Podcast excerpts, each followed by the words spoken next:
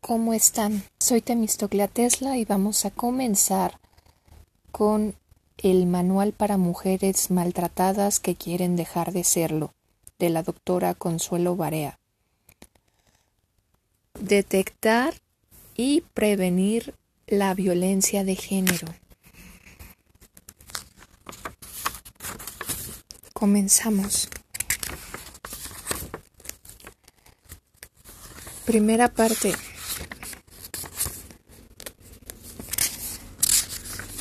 Y bueno, a ver, prólogo. La violencia... lo siento, lo siento, estoy grabando de madrugada. Prólogo. La violencia de género, lacra histórica de nuestra civilización, parece recrudecerse cuando día tras día leemos noticias sobre nuevas muertas, sentencias misóginas y ausencia de mujeres en los puestos de decisión.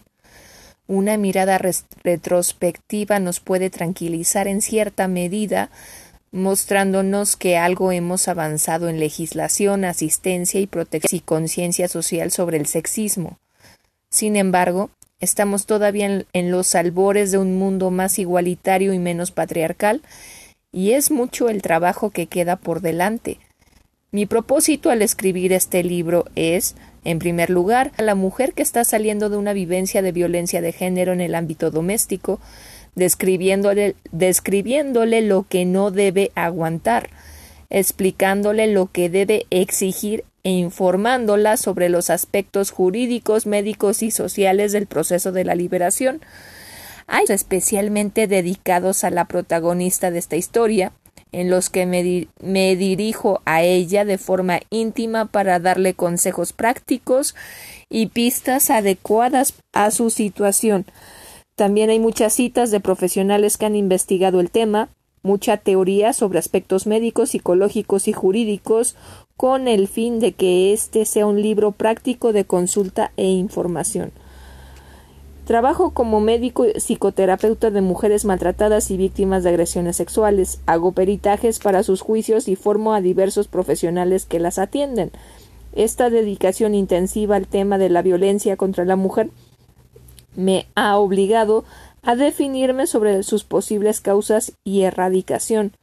Eh, vista es el de alguien que ve a la mujer intentando encontrar la salida del laberinto de la violencia doméstica pieza central de un laberinto mucho mayor, el de la violencia de género, del que las mujeres aún no hemos encontrado la salida. Hay que devolver al hombre la responsabilidad de su violencia, hay que poner el centro de gravedad del maltrato en el varón. Es necesario aprender a detectar la violencia, pararla, curar las secuelas y prevenirla. Hemos vivido un mundo y una historia construidos a través del mito masculino de la supremacía natural del varón sobre la mujer.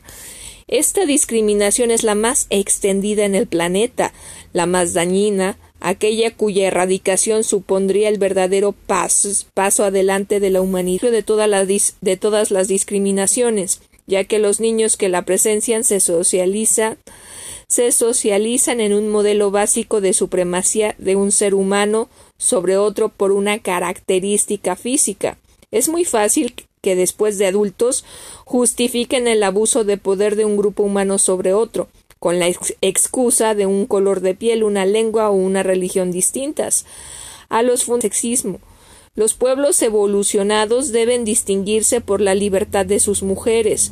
Las partes tituladas tristeza, miedo y saliendo del maltrato siguen el itinerario temporal de la mujer que escapa del terror, intentan acompañar y formar a las etapas y acontecimientos que probablemente va a, a, encontrar durante su liberación. Se dan consejos prácticos para aumentar su seguridad y agilizar su recuperación como persona, como mujer y como madre. El corazón del libro estaría en el síndrome de Estocolmo, la crónica del fracaso en la salida de la violencia de género. En este síndrome la víctima, va incorporando poco a poco en sí misma al maltratador, justifica, el maltrato y social de este verdadero lavado de cerebro es la complicidad de la sociedad con el agresor, que dirige a la mujer hacia el aprendizaje de que no hay escape del terror doméstico. La mujer maltratada no es un ente aislado, sino un elemento social más, que influye y es influido por una dinámica colectiva. En la evolución de los acontecimientos vitales de esta persona van a ser decisivas las aportaciones e intervenciones desde el exterior. En el momento crucial en que la mujer contacta por primera vez para explicar su experiencia de maltrato, la respuesta que se le da determina en gran medida lo que le ocurrirá después, a ella y a sus hijos. En este modelo dinámico nuestra intervención es definitiva. Si se ayuda a la mujer y se promociona la denuncia del maltrato, ella acaba saliendo de éste. Una actuación adecuada en el momento adecuado va a permitir la liberación del terror doméstico. Una actuación hipócrita, insuficiente o sexista va a abocar a mujer e hijos a una pesadilla que solo acaba física o psíquica y en el aprendizaje del sexismo. En la parte del libro Violencia de Género se describe la discriminación sexista y sus secuelas en la psicología de la mujer, no ya a un nivel doméstico, sino a un nivel social e internacional. Es fundamental en la tesis libro la aportación de la psicóloga e investigadora estadounidense Dee Graham, cuya obra permite una nueva comprensión de la secuela más grave de la violencia doméstica, el síndrome de Estocolmo, y aporta una decisiva explicación de la psicología femenina como psicología del oprimido. Soy consciente de que la divulgación de sus teorías pueden herir susceptibilidades Preguntas como los hombres amenazan la supervivencia de las mujeres pueden tacharse de, inducción a un feminismo radical. Si la lectora o el lector de este libro tienen paciencia y honestidad en su lectura, si su mirada es ecuánime, habrán de admitir que la pregunta está totalmente justificada y que lo verdaderamente radical y revolucionario es la conclusión a la que podemos llegar. Nota 1. A lo largo de todo el libro me he cuestionado el uso del género en el lenguaje. Por ejemplo, en la frase la madre y el hijo han, de aprender a relacionarse de nuevo, donde en realidad quiere decir hijo e hija. Tendría que haber elegido una de las siguientes. La hijo o hija han de aprender a relacionarse de nuevo. La madre y el hijo o hija hija o hijo, han de aprender a relacionarse de nuevo. La madre, el hijo o la hija han de aprender a relacionarse de nuevo. Esto daría lugar a párrafos difíciles y con constantes repeticiones en un libro denso y de lectura ardua ya de por sí. Opto por tanto por disculparme ahora y usar el masculino incluso en ocasiones en que me estoy refiriendo a los dos géneros. Espero que la Real Academia encuentre una solución menos sexista en un plazo breve. Nota 2. Quiero agradecer a mi amiga María Antonia Andreu Carafi su paciente colaboración en la lectura del borrador de este libro. Primera parte. Tristeza. Confusión. Si piensas que algo va mal en tu relación y no si intentas hablar con tu pareja, aclarar las dificultades, pactar y nunca consigues una conversación satisfactoria, si él está en su mundo y no se entera de lo que le dices, parece aceptar tus propuestas, pero luego se desdice o no recuerda haber hablado contigo, si piensas que es un problema de comunicación o, e insistes una y otra vez en aclarar las cosas sin conseguirlo, conviene que leas este capítulo y te plantees si en realidad él está saboteando la comunicación porque no quiere tratarte como a una igual. Estás confusa y no sabes por qué. A veces crees que eres muy suspicaz e irascible, y otras te sientes indignada con tu pareja que parece pasar de tus preocupaciones. En este capítulo veremos qué hace él y por qué lo hace, cómo afecta a la mujer este comportamiento. ¿Qué hace él y por qué lo hace? Cuando la pareja inicia la convivencia suele haber una fase más o menos larga en entendimiento. En general los problemas no empiezan el primer día, ni siquiera eh, con los futuros maltratadores. Si estos insultaran y pegaran inmediatamente, muy pocas mujeres permanecerían con ellos. El maltrato suele empezar solapada y esporádica, difícil de distinguir de los comentarios y enfados normales entre dos personas cercanas. En el cortejo, el agresor finge ser algo que no es.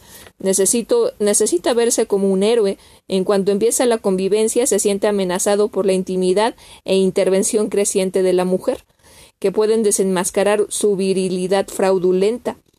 Vamos a describir aquí el comportamiento del maltratador más común, el que no está loco ni es un enfermo, sino que se cree superior a la mujer. Es un sexista sin una patología psiquiátrica concreta que puede haber sufrido o presenciado violencia doméstica cuando era pequeño. Se comporta normalmente mientras no hay tensiones o conflictos y o mientras no siente que la mujer tiene o puede tener más poder que él. Inevitablemente en la convivencia surgen discrepancias o situaciones en las que es necesario llegar a acuerdos. Es entonces cuando él empieza a sentirse agobiado. La mujer intenta hablar con él y, tomar decisiones en común sobre el dinero, los hijos, el tiempo, el ocio, la sexualidad, etc. ¿Qué hacemos con, el, con la hipoteca? Nos han citado la tutora del niño. A mí no me da tiempo de hacer las camas por la mañana. Hazlas tú, por favor. Él siente que ella quiere mandarle imponer sus puntos de vista. Le irrita que le diga lo que tiene que hacer o que le pida explicaciones por su conducta. Pero ¿qué se ha creído esta? A mí me va a dar órdenes, pero no quiere mostrar abiertamente su enfado y prefiere aparentar un comportamiento correcto. Cuando ella le dice algo que no le interesa, él se sumerge en la televisión, el ordenador o se va al bar con sus amigos, etc. Los grandes dictadores de la historia han mantenido su abuso de poder sobre el pueblo mediante unas tácticas similares a las del maltratador doméstico. El primer paso es mantener el control y para ello hay que enviar el mensaje de que se es superior al otro. Cuando nos mostramos abiertamente a los demás, cuando somos sinceros y les hablamos de nuestros deseos, temores, defectos y cualidades, les estamos dando poder. Un recurso de los dictadores para mantener a raya al pueblo es vetar una comunicación completa y fluida no mostrar sus puntos débiles y los verdaderos problemas. Intentan mantener al pueblo al margen de la verdadera situación del país, de la vida, de los pensamientos reales de sus dirigentes. La información es poder y para no perderlo se ocultan en un mito de perfección. Se alejan de la gente y filtran y falsean la comunicación. El ocultamiento es la primera asignatura del buen dictador. El varón maltratador se cree superior a la mujer solo por su condición masculina. Esa pretendida superioridad le resulta muy cómoda porque le otorga, control y privilegios. Para mantener el mito de la superioridad empieza por ocultarse. Un trato de igualdad implica conocer y darse a conocer, dialogar, pactar, etc. Del mismo, del mismo modo, en la primera fase de la relación de pareja, los maltratadores intentan no mostrar sus pensamientos o sentimientos a la mujer cuando ésta se lo solicita. Tampoco quieren escuchar sus quejas o demandas de comunicación porque para ellos eso sería rebajarse. Por descontado, no harán lo que ella les pida o sugiera, ni que fueran unos cómo se comporta él. Pretende no ver el mundo de la mujer para mantenerla en un nivel inferior. Ignora lo que ella le dice. Se hace el sordo cuando ella le dice algo que no le interesa. Olvida sus promesas a la, sus promesas a la pareja, evita hacerse responsable de sus actos, se niega a discutir lo que no le conviene, no hace planes con ella, se sumerge en sus intereses, fútbol, internet, los amigos, el bar, etcétera. No dice lo que piensa ni expresa sus verdaderos sentimientos, revela lo menos posible de sí mismo, miente sobre sí mismo. Se siente amenazado por la creciente insistencia de ella de hablar y tomar decisiones. Decide por su cuenta sin consultárselo a ella. No cree que tenga que darle explicaciones, se siente acosado y está decidido a negarle el poder. No se compromete ni responsabiliza de la casa aunque la mujer trabaje igual que él. Si ella pregunta o se queja, él evade las preguntas molestas con actitud de superioridad y cólera contenida.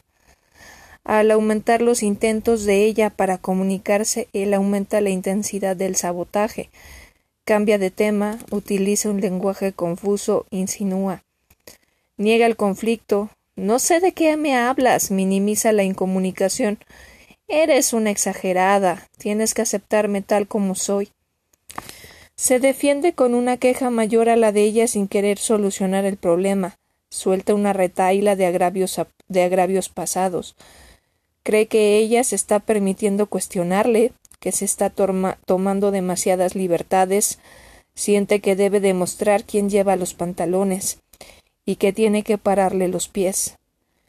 Empieza a mostrar su cólera con contestaciones descaradas y cínicas llenas de, soberbia contenida. Te lo diré en, en su momento. ¿Por qué me lo preguntas? ¿Tú qué te crees? La culpa de buscar pelea no quiero discutir, ya me estás atacando. Proyecta la culpa en ella. Eres muy sensible. Todo lo sacas de quicio. ¿Cómo afecta a la mujer este comportamiento? Ella cree en la buena fe de su pareja, confía en él, está convencida de que quiere un trato igualitario con ella y de que la quiere. Por lo tanto, vuelve a insistir en hablar con ella, en hablar con él y arreglar las cosas. Insiste en la comunicación. Piensa que él no la ha entendido y si la entiende llegarán, llegarán a un acuerdo. Piensa que es despistado, introvertido o que sus aficiones le absorben. Ella se explica y manifiesta sus emociones. Él parece comprender, pero luego todo sigue igual. O se crea un nuevo malentendido. A ella le empieza a extrañar que su compañero no se comporte con ella igual que con sus amigos y jefes varones. Con ellos es humilde, da explicaciones, no está a la defensiva, escucha y se entera, pacta, cumple lo prometido, comparte intereses y aficiones, en fin, les deja entrar en su mundo, un mundo del que ella se siente marginada. La mujer siente que algo va mal, pero no sabe qué es. Está cada vez más desconcertada y triste, se siente irritada y confusa, se siente sola y poco apoyada. A veces piensa que es una exagerada y se siente culpable. Si intenta hablar del tema, él se niega, se queja de que ella está haciendo un problema de nada, de que quiere empezar una discusión e impide que se hable en serio sobre el asunto. No tengo ni idea de lo que quieres decir, no sé de lo que me estás hablando. La mujer se siente frustrada y, perpleja, no puede conseguir que él comprenda sus puntos de vista. Empieza a preguntarse qué es lo que está haciendo mal y por qué se siente tan angustiada. Él comparte cada vez menos sus intereses o sentimientos y curiosamente siempre parece tomar el punto de vista opuesto en cualquier tema que ella menciona. Ella afirma con humildad yo creo, me parece que, mientras que él habla con autoridad, como poseyendo la verdad, dando por sentado que el único punto de vista correcto es el suyo. Ella nunca es capaz de decirle cállate o para, pero él lo hace frecuentemente. Él está ganando poder y ella lo está perdiendo, se siente insegura y su autoestima baja. En público parecen una pareja, pero en privado tiene que soportar largos silencios, desinterés, sutiles menosprecios, ira contenida, fría indiferencia, sarcasmo. Él niega siempre su hostilidad y no da validez a las afirmaciones o valoraciones de su compañera, en tanto que con los amigos es agradable y encantador. El abuso verbal es un problema de control, de lucha por adquirir y mantener el poder. Los primeros efectos del abuso verbal son confusión, angustia y culpabilidad. Las secuelas de la agresión psicológica continuada son tan graves como las de la agresión física. De hecho, la muerte puede llegar también con la agresión psicológica por inducción del suicidio. Toda agresión física va precedida o acompañada por una agresión verbal o psicológica. Un consejo si existe agresión verbal, investiga sus antecedentes, intenta conocer su historia personal hablando con personas que le hayan conocido a él o a su familia. Busca información sobre la existencia de malos tratos o agresiones de cualquier tipo en su infancia. Sondea discretamente a familiares y conocidos sobre circunstancias de violencia que tu pareja pudiera haber presenciado o sufrido directamente cuando niño. Recuerda que la semilla de la violencia se planta en las mentes infantiles y es muy difícil de erradicar. No necesariamente todo niño en esta situación desarrolla de adulto conductas violentas, pero de darse esos antecedentes puedes tener un factor añadido que dificulta el cambio de tu pareja y te da pistas de lo de la posible evolución de la relación. Sus antecedentes laborales, si ha cambiado con frecuencia de trabajo y por qué lo ha hecho, si es conflictivo o ha tenido episodios violentos con alguien, si maneja mal la frustración, si estalla por pequeñas cosas, si coge rabietas caprichosas, si ha tomado o toma drogas, alcohol, cocaína, etc., si tiene antecedentes psiquiátricos, psicosis, trastornos de la personalidad, si actualmente padece una enfermedad mental, si usa algún tipo de psicofármaco, si tiene ideas suicidas, si es cruel con los animales, si es cazador por el gusto de matar, si le gusta jugar con armas y tiene juegos o fantasías sobre ellas, si tiene alguna conducta adictiva, juego, sexo, etc., si ha sido violentado si, ha sido violento con sus parejas anteriores, si ha sido violento o muy celoso contigo durante el noviazgo, si tiene una imagen pobre de sí mismo o está inseguro sobre su masculinidad y necesita demostrar que es muy macho, echa la culpa a otros de sus problemas, especialmente a su pareja, si admira a los que usan la violencia como método de resolución de problemas, de ser posible, ten una conversación confidencial con alguna de sus antiguas parejas, entérate de cómo la trataba y por qué acabaron la relación. Desenmascara las frases manipuladoras con doble sentido. Frases pretendientemente inocentes pueden esconder descalificaciones y manipulaciones que dejan al receptor confuso y herido. En el libro The Gentle Art of Verbal Self-Defense de Suzette Haden se cita algunos ejemplos y se añade el significado oculto entre líneas. Si realmente me quisieras no te irías de casa, frase manipuladora que finge decir no me quieres y dice no te vayas de casa. Si realmente me quisieras no querrías irte de casa, frase manipuladora que finge decir no me quieres y decir tus sentimientos son malos, tienes que sentirte culpable. Es que ni siquiera te importa lo que te importa lo que me pase, significa tus sentimientos son malos, tienes que sentirte culpable. Hasta un tonto lo entendería, parece. Es muy fácil, pero en realidad es para entender esto no hace falta muchas luces, o sea que tú eres un muy poco inteligente para entenderlo. Todos se dan cuenta de por qué tienes tantos problemas, dice. Tú no entiendes algo sencillo, tú tienes muchos problemas. Otros no aguantarían contigo tanto como yo. Implica que yo soy muy bueno y tú eres insoportable. Deberías sentirte mal. Deberías sentirte culpable. Deberías estar agradecida y puedo dejar de aguantar. Depresión. Si antes tu compañero parecía no escucharte y no conseguías ni tomar decisiones con él, ni que te entendiera, ahora parece como si todo lo hicieras mal. Te corrige tus errores por tu bien, te señala tus fallos y te aconseja que vayas al psicólogo. Cuanto más seguro está él de sí mismo, más insegura te sientes tú. Si antes estabas confusa, ahora estás profundamente triste. Si antes creías que había un problema en, tu relación, no sabías cuál era, o bien creías que era la escasa comunicación, ahora él te ha hecho ver que el problema eres tú. Haces las cosas mal, o estás gorda, o coqueteas con todos, o cocinas mal, o no tienes cultura, o no te atreves a hablar por no meter la pata y empiezas a estar insegura en tu trabajo. Estás a la puerta de la depresión. En este capítulo veremos qué hace él y por qué lo hace, cómo afecta a la mujer este comportamiento que es silenciar el yo, qué hace él y por qué lo hace. El hombre maltratador intenta demostrar que ella es inferior para así mantener el mito de, su superioridad. Ya no se limita a ocultarse e impedir la comunicación. Ahora ataca a la mujer haciéndose el bueno y cariñoso. Disimula su cólera y trata de evidenciar los defectos y debilidades de su pareja.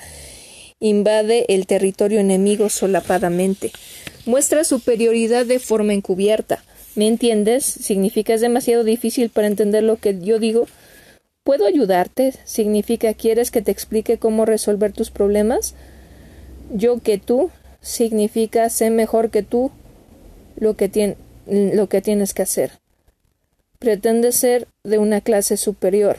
Tú no me entiendes. Significa soy demasiado superior a ti para que puedas entenderme. Somos diferentes significa yo soy mejor que tú. Es cosa de mujeres, significa es un trabajo, un tema irrelevante. Sus opiniones irrefutables desacreditan las de ella. Todo el mundo está de acuerdo en qué. ¿Estarás de acuerdo conmigo en qué? Significa no te atrevas a llevarme la contraria. Nunca escuché nada parecido. Significa nadie va a creer semejante estupidez. Busca impunidad sobre sus críticas. Para sus críticas. Solo era una broma, es que no tiene sentido del humor. Significa aguanta mis insultos con una sonrisa. Incluso tú deberías. Significa incluso tú, que eres imbécil, deberías. Puedo decirte una cosa, puedo hacerte una pregunta. Significa ¿estás preparada para un ataque? ¿Cómo es posible que una persona inteligente como tú diga una cosa así? Significa no eres tan inteligente como crees. Prohíbe y da órdenes. La, compara con un pretendido modelo ideal para manipular su conducta. ¿Has visto comportarse así a otra mujer? ¿Pero qué clase de mujer eres? Un matrimonio debe ser para toda la vida. ¿Por qué no puedes ser como las demás personas? lo normal es, siempre se ha hecho así. Así me pagas mis sacrificios significa estás en deuda conmigo, eres egoísta si no haces lo que yo quiero. Define cómo siente y piensa y lo que le conviene. Pretende conocer a la mujer que es mejor que ella, intenta demostrar que la percepción que ella tiene de la realidad es falsa, niega su versión, se siente con, con derecho para definirla y decirle lo que le conviene. Tu problema es que ¿estás segura de que es el color que te conviene? Niega las emociones y experiencias de ella. No te puede gustar eso. ¿Cómo puede gustarte esa música? La define como carente de cualidades y llena de defectos, hace juicios de valor y la descalifica globalmente por una característica física. Eres una mala mujer, hueles mal, estás muy gorda. Lo que ella hace está mal. La critica como cocina, cómo cuida a los hijos, su aspecto, etc. Eres muy mala cocinera. Generaliza a partir de algún pequeño defecto o error. Tú siempre, tú nunca, Sabotea sus logros. ¿A quién quieres impresionar? Es una y buena idea, pero elogia seguido de una insinuación negativa. Qué pena que no hayas añadido acabado. Lo que falta invalida lo hecho. La contrarresta, la contrarresta sistemáticamente. Opina siempre lo contrario, compite, se siente amenazado por cada idea de ella. Cualquiera sabría hacer eso, cualquier idiota sabría hacer lo que tú haces. Espero que no te enfades por esto, pero no creas que eres tan perfecta. cuestiona lo que ella dice sin aportar nada. Si tú lo dices, eso lo dirás tú. La culpabiliza. ¿Cómo pudiste hacer eso? ¿Cómo pudiste ser tan estúpida? Estarás contenta, ¿no? ¿Quién ha hecho eso?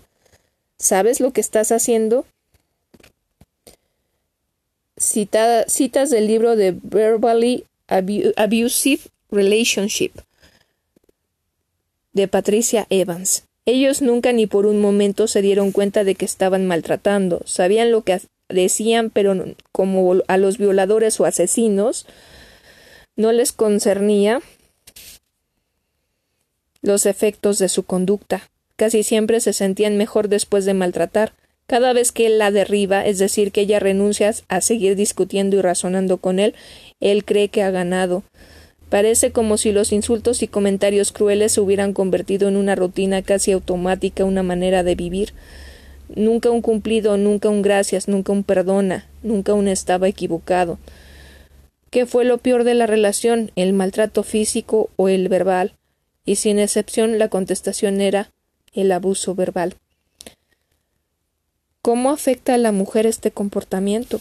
De forma sutil o no tan sutil se le repite a la mujer el mensaje de que su percepción de la realidad es incorrecta y de que sus sentimientos son malos o patológicos.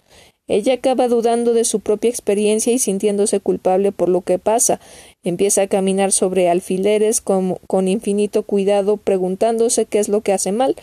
Se esmera en todo, analiza su propia conducta, se echa la culpa de lo que sucede y excusa a su compañero. Intenta evitar que el hombre se enfade, hace maravillas para frenar la tensión creciente, para calmar su ira antes de que él se vuelva más peligroso, pero siempre hay algo que ella hace o dice mal, o algo que ella tiene que hacer y no hace, etc. Cuanto más se disculpa a ella por sus errores, más se enfada a él.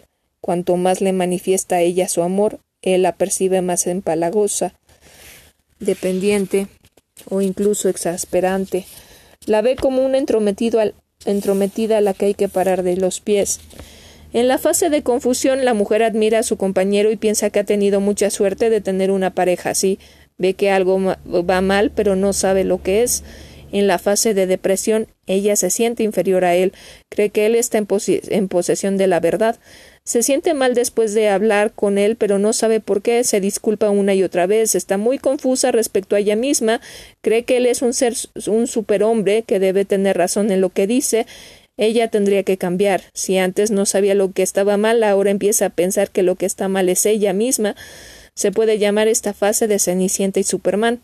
La mujer que vive lo, lo antes descrito empieza a sentirse triste e insegura, llora con frecuencia, está angustiada, cree que hace mal las cosas, en este momento su compañero le dice cariñoso ¿por qué no vas al psicólogo?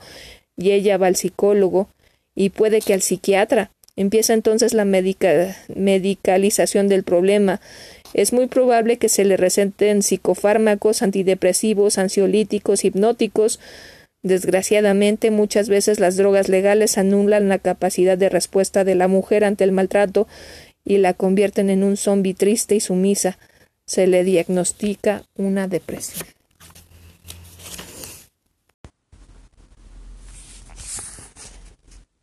¿Cómo afecta a la mujer este comportamiento? De forma sutil o no tan sutil se le repite a la mujer el mensaje de que su percepción de la realidad es incorrecta y de que sus sentimientos son malos o patológicos. Ella acaba dudando de su propia experiencia, sintiéndose culpable por lo que pasa. Empieza a caminar sobre alfileres con infinito cuidado, preguntándose qué es lo que hace mal. Se esmera en todo. Analiza su propia conducta se echa la culpa de lo que sucede y excusa a su compañero. Intenta evitar que el hombre se enfade, hace maravillas para frenar la tensión creciente, para calmar su ira antes de que él se vuelva más peligroso. Pero siempre hay algo que ella hace o dice mal, o algo que ella tiene que hacer y no hace, etc. Cuanto más se disculpa ella por sus errores, más se enfada a él. Cuanto más le manifiesta a ella su amor, él la percibe más empalagosa, dependiente e incluso exasperante. La ve como una entrometida a la que hay que parar los pies. Es la fase de confusión. La mujer admira a su compañero y piensa que ha tenido mucha suerte de tener una pareja así. Ve que algo va mal, pero no sabe lo que es. En la fase de depresión ella se siente inferior a él, cree que él está en posesión de la verdad, se siente mal después de hablar con él, pero no sabe por qué. Se disculpa una y otra vez. Está muy confusa respecto a ella misma. Cree que él es un superhombre y que debe tener razón en lo que dice. Ella tendría que cambiar. Si antes no sabía lo que estaba mal, ahora empieza a pensar que lo que está mal es ella misma. Se puede llamar esta fase de Cenicienta y Superman. La mujer que vive lo, lo, antes descrito empieza a sentirse triste e insegura, llora con frecuencia, está angustiada cree que hace mal las cosas. En este momento su compañero le dice cariñoso ¿Por qué no vas al psicólogo? Y ella va al psicólogo, puede que al psiquiatra. Empieza entonces la medicalización del problema. Es muy probable que se le receten psicofármacos, antidepresivos, ansiolíticos, hipnóticos. Desgraciadamente, muchas veces las drogas legales anulan la capacidad de respuesta de la mujer ante el maltrato y la convierten en una zombi triste y sumisa. Se le diagnostica una depresión. ¿Qué es un episodio depresivo? Según el manual del diagnóstico psiquiátrico IV3, el episodio depresivo mayor requiere la presencia de cinco más de los siguientes síntomas durante un periodo de dos semanas que representan un cambio respecto a la actividad previa. Uno de los síntomas debe ser estado anímico depresivo o pérdida de interés o de capacidad para el placer. Estado de ánimo depresivo. La mayor parte del día, casi cada día, según lo indica el propio sujeto, se siente triste o vacío, o a la observación realizada por otros. Llanto. Disminución acusada del interés o de la capacidad para el placer en todas o casi todas las actividades, la mayor parte del día, casi cada día, según refiere el propio sujeto u observan, u observan observan los demás. Pérdida importante de peso, sin hacer régimen o aumento de peso, un cambio de más del 5% del peso corporal en un mes, o pérdida o aumento del apetito casi cada día, insomnio o hiperinsomnia casi cada día, agitación o, o enlentecimiento psicomotores casi cada día, observable por los demás, no meras sensaciones de inquietud o de estar enlentecido, fatiga o pérdida de energía casi cada día, sentimientos de inutilidad o de culpa excesivos e inapropiados que pueden ser delirantes casi cada día, no los simples autorreproches o culpabilidad por el hecho de, de estar enfermo. Disminución de la capacidad para pensar o concentrarse o indecisión casi cada día, ya sea una atribución subjetiva o una observación ajena pensamientos recurrentes de muerte, no solo temor a la muerte, ideación suicida recurrente sin un plan específico, una tentativa de suicidio o un plan específico para suicidarse. Los síntomas provocan malestar clínicamente significativo o deterioro social, laboral o de otras áreas importantes de la actividad del individuo. No son debido a los efectos fisiológicos directos de una sustancia. No se explican mejor por la presencia de un duelo. Persisten durante más de dos meses. Nota, el conocimiento de estos criterios no permite hacer un diagnóstico de depresión. Se incluyen aquí como una información que nunca podrá suplir la opinión del médico, pero que puede clarificar el concepto de depresión y unificar términos. Detrás de muchas depresiones femeninas se, ocultan los malos tratos psicológicos. La tristeza es la primera reacción de la agresión verbal continuada y solapada por parte de un ser querido. Dar un tratamiento sintomático a la mujer sin investigar la causa de los síntomas es tapar los mecanismos naturales para mostrar que algo no va bien e inhibir lito. Puede ser necesario un antidepresivo, pero también lo es clarificar la dinámica de la relación, asesorarla a ella sobre sus derechos y hacerle accesibles los recursos sociales existentes, es normal sentir tristeza bajo la presión de la agresión psicológica, pero lo que hay que hacer no es tapar la tristeza, sino parar la situación violenta y abusiva.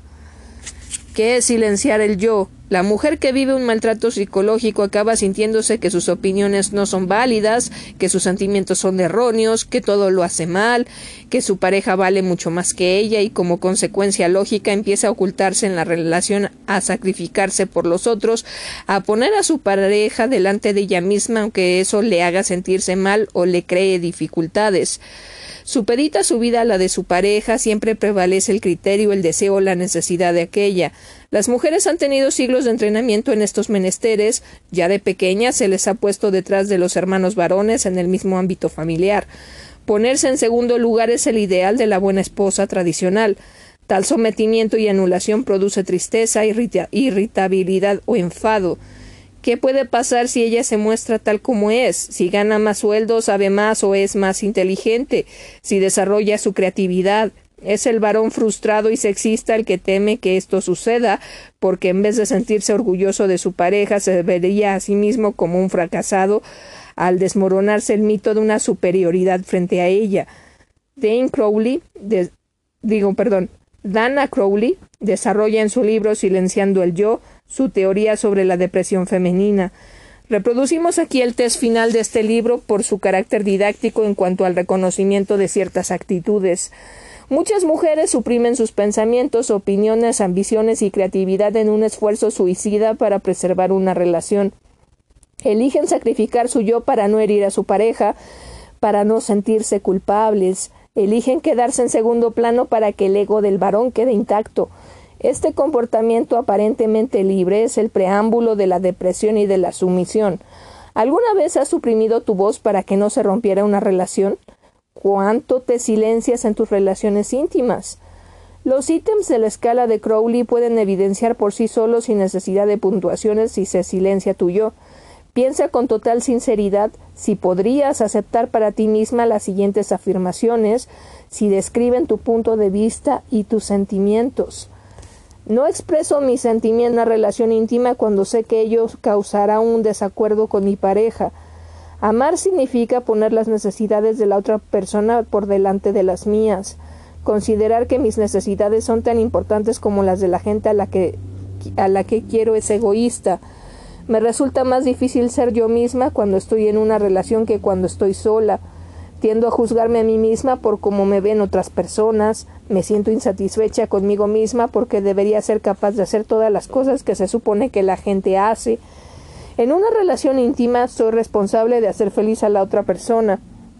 Amar a alguien significa elegir hacer lo que la otra persona quiere, incluso cuando yo quiero algo diferente. Una de las peores cosas que puedo hacer es ser egoísta. Siento que de alguna manera tengo que actuar para gustar a mi pareja. En vez de tener confrontaciones arriesgadas en las relaciones íntimas, yo preferiría no balancear la barca. A veces parezco bastante feliz por fuera, pero por dentro estoy enfadada y rebelde. Para que mi pareja me quiera, no puedo revelarle ciertas cosas sobre mí. Cuando las necesidades u opiniones de mi pareja entran en conflicto con las mías, más que defender mi propio punto de vista, acabo estando de acuerdo con el de él. Cuando estoy en una relación íntima pierdo el sentido de quién soy yo. Cuando parece que alguna de mis necesidades no puede ser satisfecha en una relación, suelo creer que de todos modos no era muy importante. Hacer cosas solo para mí es egoísta. Cuando tomo decisiones, los pensamientos y las opiniones de otras personas me influyen más que mis propios pensamientos y opiniones. Raramente expreso mi cólera a los allegados. Siento que mi pareja no conoce mi ser real. Siento que es mejor guardar para mí mis sentimientos cuando estos entran en conflicto con mi pareja. A veces me siento responsable de lo que otras personas sienten. Encuentro difícil conocer lo que pienso y siento porque paso mucho tiempo pensando en cómo están sintiendo otras personas. En una relación íntima no me suele preocupar lo que hagamos siempre que la otra persona sea feliz. Intento enterrar mis sentimientos cuando creo que ellos crearán problemas en mis relaciones íntimas. Nunca parezco dar la talla en los objetivos que establezco para mí. Si para ti es cierta la última pregunta, escribe tres de los objetivos que tú crees que no alcanzas. ¿Cómo se puede? ¿Qué se puede hacer? de confusión respecto a tu relación de pareja. Ahora estás deprimida, tienes baja autoestima, te sientes despreciada y anulada por él, que está en lo que dices o tal vez te ignora. En este momento te sientes mal psicológica y físicamente, has empezado a tomar antidepresivos, no te dedicas como antes a tus estudios o a tu trabajo, te sientes fea, inútil y tonta. Te das cuenta de que él no te trata bien aunque aparenta amabilidad. Cuando lo ves encantador con otras personas, piensas que nadie te creería si explicaras tus dudas sobre él. Te sientes culpable por tenerlas y no sabes cómo expresarlas. Estás decidida a intentar para, parar sus descalificaciones y que te, te trate con respeto. Le quieres, pero te das cuenta de que no puedes seguir así. Estás empezando a plantearte dejarlo si no cambia, pero quieres hacer un último intento de convivencia. ¿Cómo se tendría que resolver los conflictos en la pareja? ¿Cómo se debe reaccionar la mujer si él persiste con su trato vejatorio? ¿Cómo se tendrían que resolver los conflictos en la pareja? La, resolución de conflictos propone un abordaje de, los problemas y las discusiones mediante el uso del respeto y la igualdad de las partes. Se pide primero a los participantes que manifiesten su creencia de que ninguno es superior al otro, su voluntad de exponer los hechos, sentimientos y pensamientos sin descalificar, mentir ni degradar, su deseo de negociar y llegar a acuerdos, su aceptación de que en algo tendrán que ceder cada parte para que la otra no rechace la proposición. En una negociación desde la igualdad no tiene que haber vencedores ni vencidos. Esta es la teoría y está muy bien, pero cuando la convivencia está plagada de hábitos y tics degradantes, es muy difícil partir de cero y volver a empezar. Sin embargo, no es imposible. A veces se consigue y es el derecho y el deber de los componentes de la pareja intentar una mejor resolución de sus conflictos. Naturalmente, la idea de la igualdad no es compartida por el hombre sexista que en el fondo está convencido de que la mujer es inferior a él o no tiene los mismos derechos. Aparentemente él va a acceder a intentar un nuevo método de resolución de sus conflictos de pareja, pero sus cambios van a ser superficiales y en cuanto tenga ocasión va a sabotear la comunicación diluyendo el intento de la mujer. Los pasos a seguir son Elegir la fecha, el lugar y el orden del día. El primer paso es pactar con la pareja encuentros periódicos para dialogar respetuosamente, para que no sean en el territorio del hogar donde se han desarrollado la mayor parte de peleas.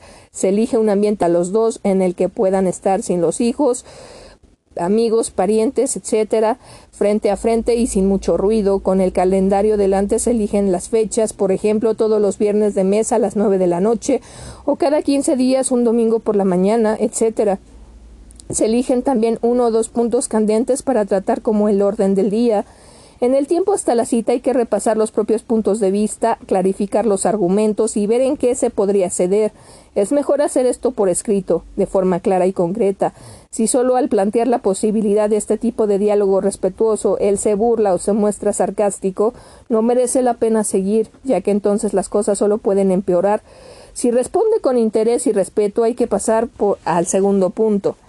Aceptación de las reglas del juego. Ambos miembros de la pareja han, de aceptar las normas mínimas de un diálogo respetuoso para esos encuentros especiales. Se requiere un compromiso sincero de seguir las siguientes pautas de comunicación. Comunicación igualitaria y activa, corporal, actitud de respeto y atención, silencios, evitan movimientos o ruidos que distraigan, golpes o manipulaciones de objetos, así como actividades paralelas, ver la televisión, contacto visual directo y respetuoso, tono de voz normal, sin gritos, cólera, soberbia, cinismo ni burla, ausencia de intimidación corporal, cercando, acorralando, dando golpes a objetos, gesticulando o mirando amenazadoramente. Emocional, mostrar empatía, ser capaz de ponerse en el lugar del otro en alguna medida, mostrar cierto mimetismo emocional. Si el interlocutor resta muy triste, no reírse, sonreír alguna vez. Antes del diálogo, calmar las emociones muy negativas, cólera, angustia, rabia, verbal, establecer unos turnos de palabra de un minuto o minuto y medio aproximadamente. Las intervenciones no deben convertirse en monólogos, hay que respetar las intervenciones del otro. Si creemos que algo que queremos decir se nos va a olvidar, lo anotamos. No hay que interrumpir ni empezar a hacer preguntas ni cambiar de tema centrarse en hechos actuales muy concretos y no enumerar una lista interminable de agravios. No repetir un argumento más de una vez. A veces se cree que repitiendo algo muchas veces es más convincente, pero no es así. Si la otra persona dice que ya se ha dicho y que lo ha entendido, ya basta. Eso no implica que se le haya convencido o doblegado describir los hechos sin insultos, descalificaciones, etiquetas, juicios de valor, manipulaciones, etc. No generalizar siempre llegas tarde, sino especificar has llegado tarde tres días. No hablar de lo que no conocemos, no hemos experimentado o nos han contado. Ser humildes. No hablar juzgando, dando lecciones, aconsejando, negando los sentimientos de la otra persona el que habla debe evitar las afirmaciones tajantes como si poseyera la verdad absoluta o descalificando a los que no opinan igual. No intentar jugar a psicólogos aunque lo seamos, no condenar a las personas sino a los actos incorrectos de las personas.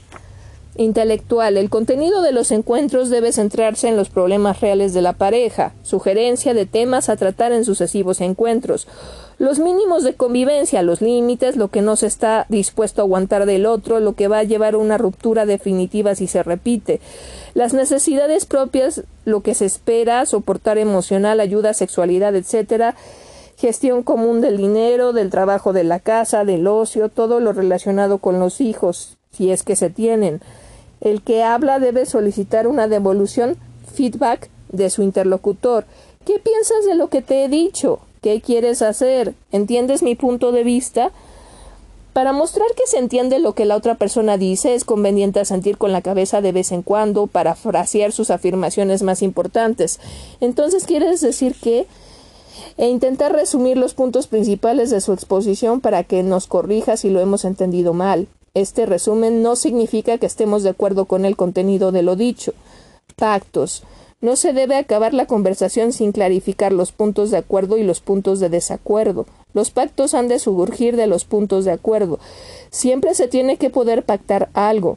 Del pacto surge un compromiso que hay que respetar escrupulosamente, si no el diálogo no es honesto y la desconfianza destruye la relación. Si se ve claro lo que el otro plantea como solución o no se quiere obedecer a ciegas lo que nos sugieren, se puede considerar la posibilidad de continuar la conversación otro día. Tenemos derecho a pedir tiempo para pensar una respuesta.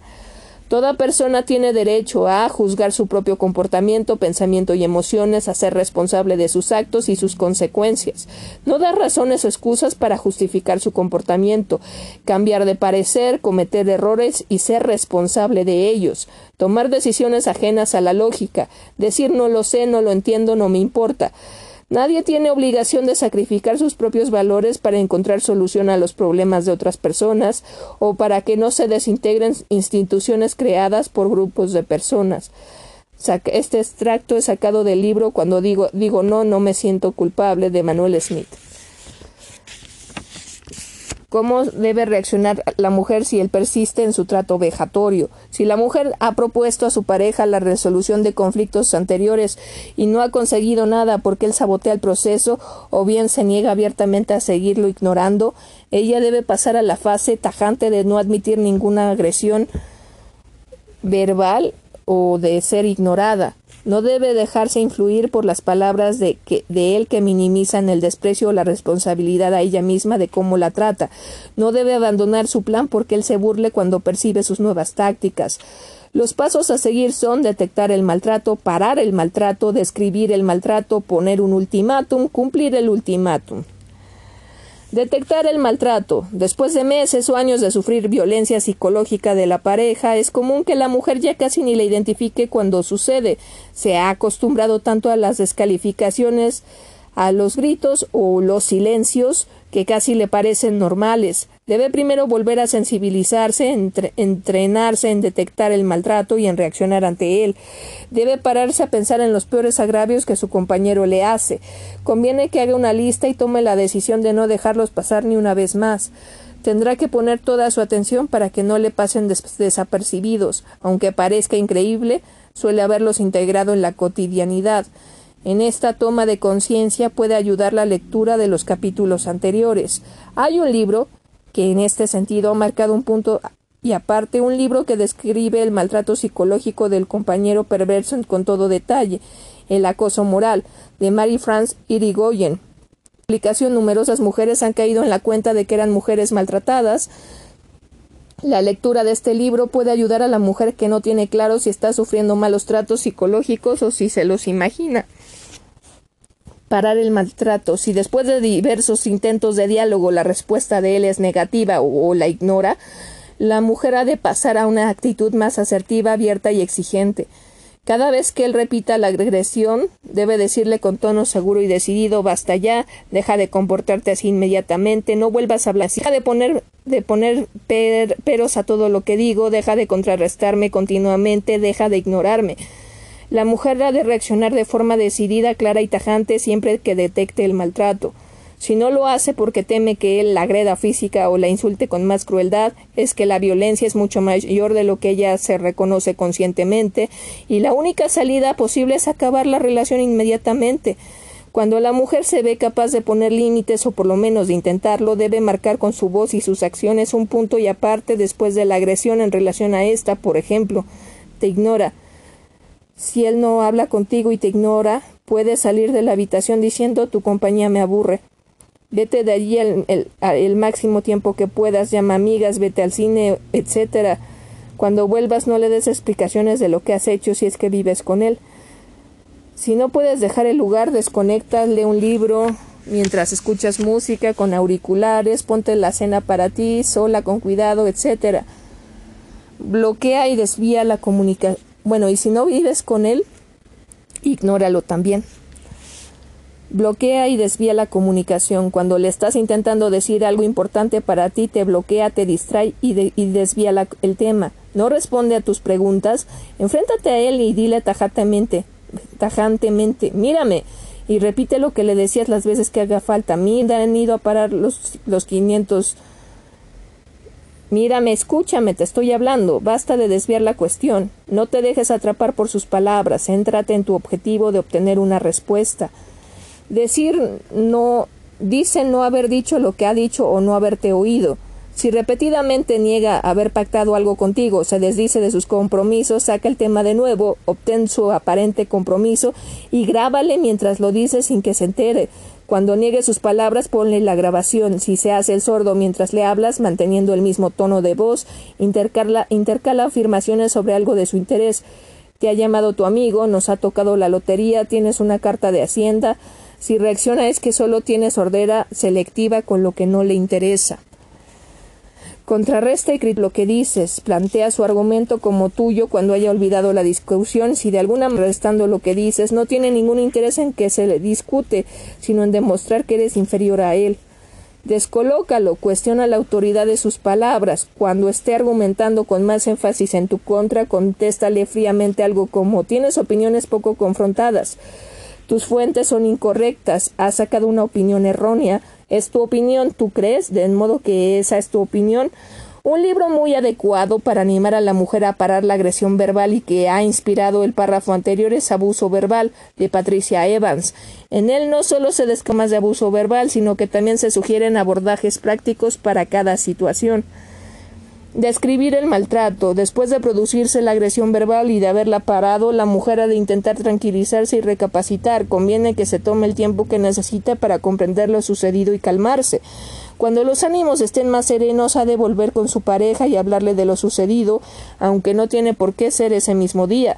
Ella no ha de sentirse avergonzada ni culpable por su propia dignidad como ser humano, tiene el deber y el derecho de denunciar los hechos al agresor e intentar que comprenda cómo repercuten en ella. Explícale con detalle lo que te hace, haz que te escuche. Por ejemplo, en las dos últimas cenas que hemos tenido con amigos, cada vez que yo hablaba me interrumpías, cambiabas de tema o te burlabas de lo que yo decía. Recuerda tu broma sobre mi peinado cuando yo explicaba mi ascenso. No enmascares la agresión, no permitas que eluda su responsabilidad. Él tiene que ser el sujeto de las oraciones, el centro de gravedad de la agresión son sus acciones. No te justifiques por hablar así ni pidas perdón cuando es él quien te tiene que pedirlo. No te eches la culpa de la agresión. Por muchos fallos que tengas, nadie merece ser tratado así. No crees, no creas las etiquetas que él te pone. No mereces ser ignorada. No busques su aprobación o su cariño después de plantearle, plantarle cara. Trátalo de igual a igual, no como la niña que ha tenido una rabieta y se acerca cariñosa al papá para ser aceptada. No te conformes con que te pida perdón rápidamente y cambie de tema. Tiene que estar arrepentido de, de verdad. Recuerda que tú no eres inferior a él y, no, y no des por supuesto que él no se cree superior a ti y quiere darte un trato de igualdad. La mujer ha de, la mujer ha de describir emociones, pensamientos y conductas derivadas de la agresión de él.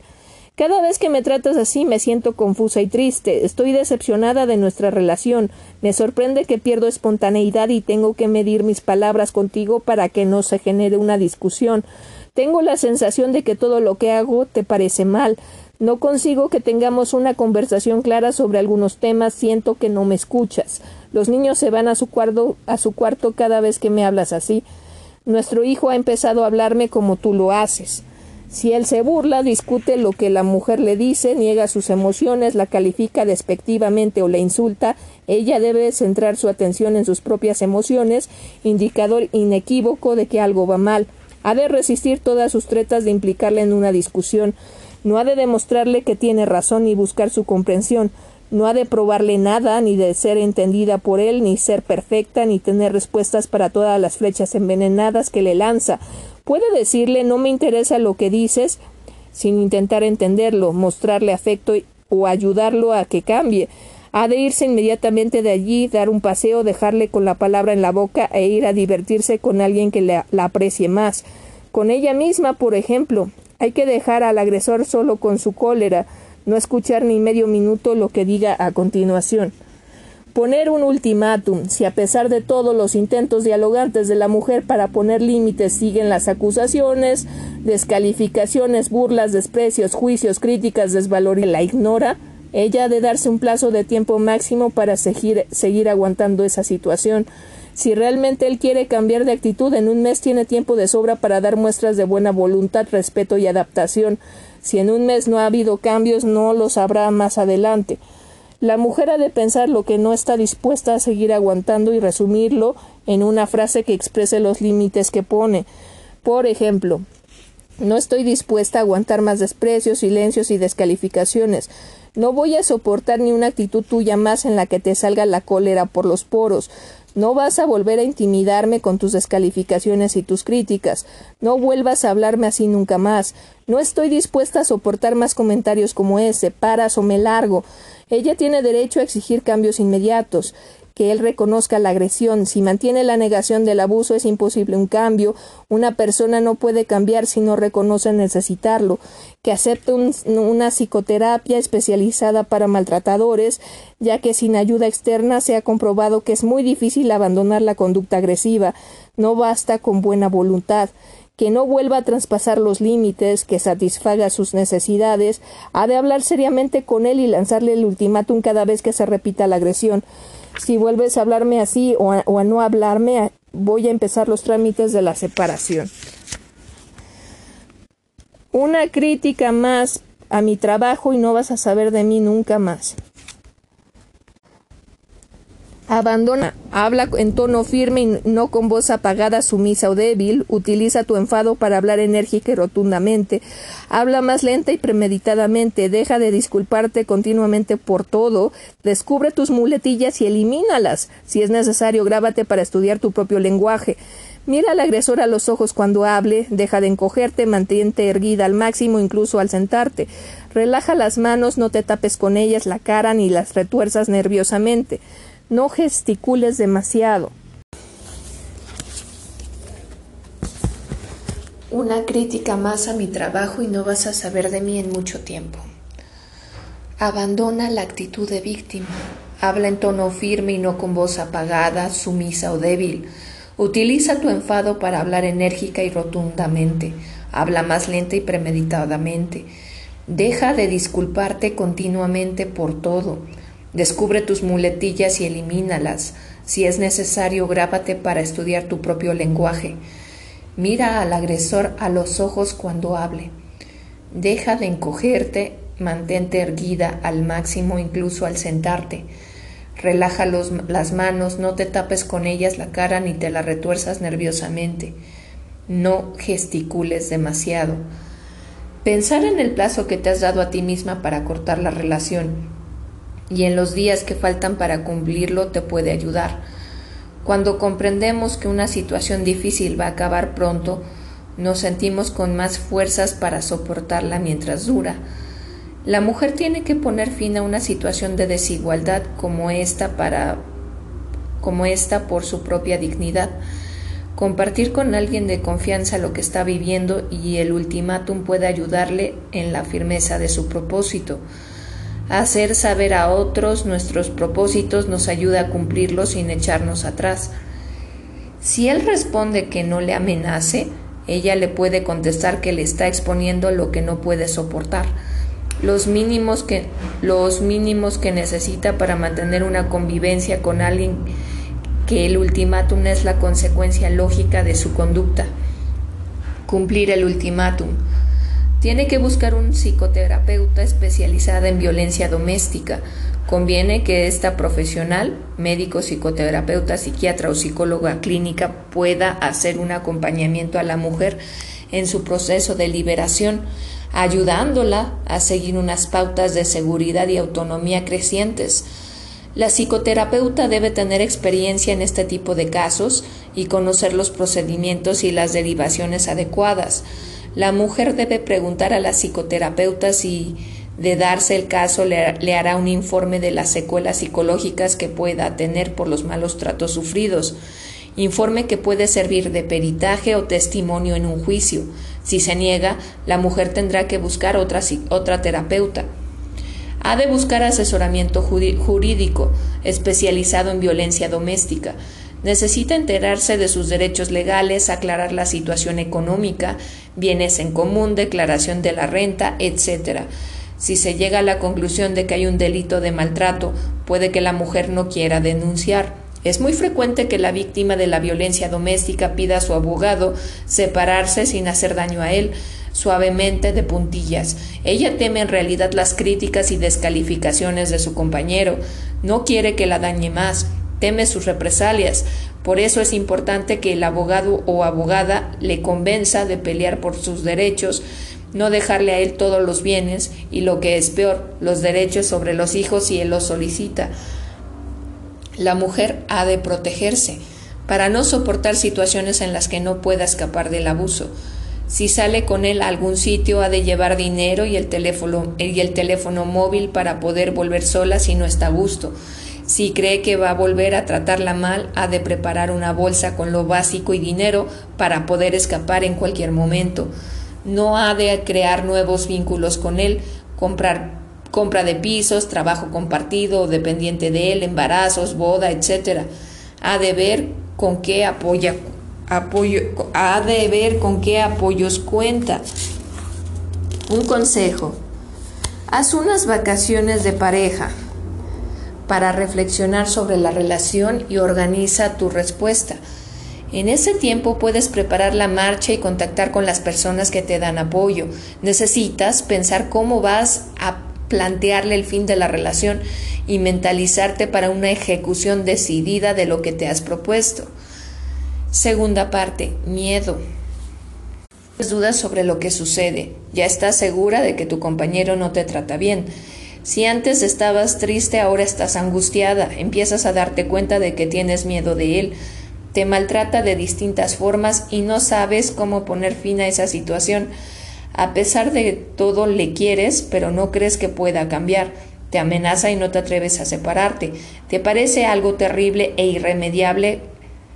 Te parece que algo terrible e irremediable puede ocurrir en cualquier momento. Estás sobresaltada, tienes pesadillas, te encuentras mal. El ciclo y la escalada de violencia, qué hace él y por qué lo hace, cómo afecta a la mujer este comportamiento, cómo afecta a la mujer este comportamiento, agresiones sexuales, cuál es el retrato robot de la víctima, el ciclo y la escalada de violencia. La violencia de género tiene estructura cíclica. En la mayor parte de relatos la víctima describe que después de la agresión el compañero suaviza su conducta y sus palabras y que está aparente tranquilidad acaba cuando sin motivo él vuelve a cargarse de ira hasta que explota en una nueva agresión. Según datos de Estados Unidos, el 47% de los varones que agreden a sus parejas repite la acción al menos tres veces al año. La doctora Leonora Walker, psicóloga clínica y profesora universitaria, inició en la década de 1970 en Estados Unidos la investigación científica sobre las secuelas del maltrato masculino a la mujer y la dinámica de la violencia doméstica. Walker es la primera referencia a nivel mundial sobre el tema, ha escrito 12 libros, algunos de los cuales, como La mujer maltratada, son ya un clásico. Ella fue la primera en hablar del ciclo de la violencia. Los estudios de Walker sobre el comportamiento de los agresores en violencia doméstica demuestran la tendencia de estos a comportamientos cíclicos aumento de la tensión, explosión violenta y fase de remordimiento o de luna de miel. Acumulación de tensión. La tensión crece en el varón por diversas razones circunstanciales, problemas familiares, estrés en el trabajo o por el mismo negativismo del propio pensamiento. Su conducta se vuelve más agresiva a pesar de, los enormes esfuerzos de la víctima por satisfacerle y calmarle. La agresión verbal debilita la moral de la mujer y envalentona al compañero, justificando, según él, el maltrato. Explosión violenta. El hombre explota y castiga duramente a su compañera. Ella resulta herida psicológica y físicamente y terriblemente confusa. Él ha acabado mostrando su cólera como instrumento para conseguir poder y control. La tensión ha crecido hasta descargarse de muchas formas y en diferentes grados. Insulta, dice cosas hirientes, pega, lanza o rompe objetos, se emborracha, permanece mudo durante días, pelea con otros, tiene un romance, compra cosas muy caras, juega, rechaza a la pareja, fuerza las relaciones sexuales, corta la tarjeta de crédito a la pareja, deja el trabajo, avergüenza a su pareja en público, cuenta historias de ella a sus espaldas o enfrente de ella, cambia de casa, amenaza con violencia, con llevarla a un manicomio o llevarse a los hijos, rompe la promesa de conducir con precaución, priva de sueño a la pareja, la castiga a nivel emocional. Ella solo intentaba mostrarle cuánto lo quería y ahora está viviendo un dolor terrible. Sin embargo, no muestra su enfado ni toma represalias porque la desigual balanza que han establecido a lo largo de los años la paraliza. Todo el poder está en él. Ella lo ha aprendido muy bien y se siente impotente y débil. Fase de remordimiento o de luna de miel. Se da una manipulación afectiva, el agresor pide perdón, llora, promete cambiar. Durante un tiempo él dice y hace todo lo que la compañera quiere. Ella está en éxtasis, tiene poder, tiene a su hombre detrás. Ninguno de los dos quiere recordar. En realidad no es adecuado llamar a este periodo de luna de miel, ya que este buen periodo puede ser no tan bueno. Él decide cuándo empieza y cuándo acaba. Hay mayor probabilidad de que la mujer sea violada, puede ser que el tiempo más confuso y difícil para la mujer sería más adecuado llamar la fase de, manipulación afectiva, pero como la mayoría de autores lo nombra así, adoptaremos esta nomenclatura. Él puede estar avergonzado, sentirse culpable o temer las consecuencias de sus actos si ella lo denuncia. por lo menos las primeras veces. Pide perdón, llora, promete cambiar, ser amable, buen marido, buen padre, admite que lo ocurrido estuvo mal. Esta actitud suele ser convincente porque en este momento se siente culpable de verdad. Si ella le ha abandonado, él hará lo que sea para que lo acepte de nuevo. Se muestra amable y bondadoso, ayuda en las tareas del hogar, como en los primeros tiempos, simula un resurgimiento de sus creencias, ha vuelto a ir a la iglesia desde que me he vuelto a ir a la iglesia desde que me dejaste. Pone en, en Dios la responsabilidad por sus agresiones. Si bebía, deja de beber. Ella se dice, si él puede dejar de beber, dejará de pegarme. Pero beber no es la causa de la agresión. Si ella fuera si así fuera, él maltrataría también a otras personas. Curiosamente, él suele ser encantador con el resto del mundo aunque esté borracho. Usa el hecho de hacer terapia como signo concluyente de su curación. Aquello ya terminó, estoy haciendo terapia y soy otro. Durante un tiempo él dice y hace todo lo que la compañera quiere. Él se relaja un poco en las restricciones que imponía, ella no se siente tan aislada, están ahora en una nube de luna de miel. Él percibe esos momentos como si ella estuviera entonces controlándole y en uso del poder. Una vez perdonado por la compañera, el celo decrece, empieza de nuevo la irritabilidad, la tensión aumenta y acaba la etapa relativamente agradable. Cuando ella intenta ejercer su recién ganado poder, él siente que pierde el control. Empieza a sentirse inquieto por ello y vuelve a sentir necesidad de demostrarle a ella quién manda ahí y de pararla de pies. Al poco tiempo vuelve a empezar la fase de aumento de la tensión. Se inicia una nueva discordia y con ella un nuevo ciclo del que él intenta crear miedo y obediencia más que respeto e igualdad. Si él no consigue convencerla para que sigan juntos después del incidente violento, suele intentar convencerla alternando manifestaciones excesivas de pasión, regalos extravagantes, promesas de cambio con acoso, insultos, manipulaciones a los niños, amenazas a ella, amenazas de suicidio, etc. Él intentará hacerle la vida todo lo difícil que pueda, negándole los pagos que le corresponden, mínimas a los hijos. En este momento es cuando suele ocurrir los asesinatos y agresiones más graves. Cada pareja tiene su propio ritmo y las fases duran un cierto tiempo característico en cada caso, pero las etapas suelen ser, suelen ser, más cortas cada vez que se repite el ciclo. La mujer es más dependiente de su esposo, cada vez tiene menos poder. Cada episodio le roba algo de energía hasta que se siente como si no pudiera existir sin su compañero. Ella se convierte en su rehén. Negación. Es el denominador común a todas las fases. El hombre minimiza la agresión, no era tan grave. Yo no la le pegué, solo la empujé. Culpa a la, víctima de exagerar y provocar la agresión. Racionaliza la situación. Ella es feliz conmigo. Esta es la, única vez que le he pegado. Ella es la que manda en casa. Yo soy un mandilón. Cuanto más se repite el, hombre este tipo de mentiras, más se las cree. Se justifica explicándose a sí mismo los motivos por los que tuvo que hacerlo.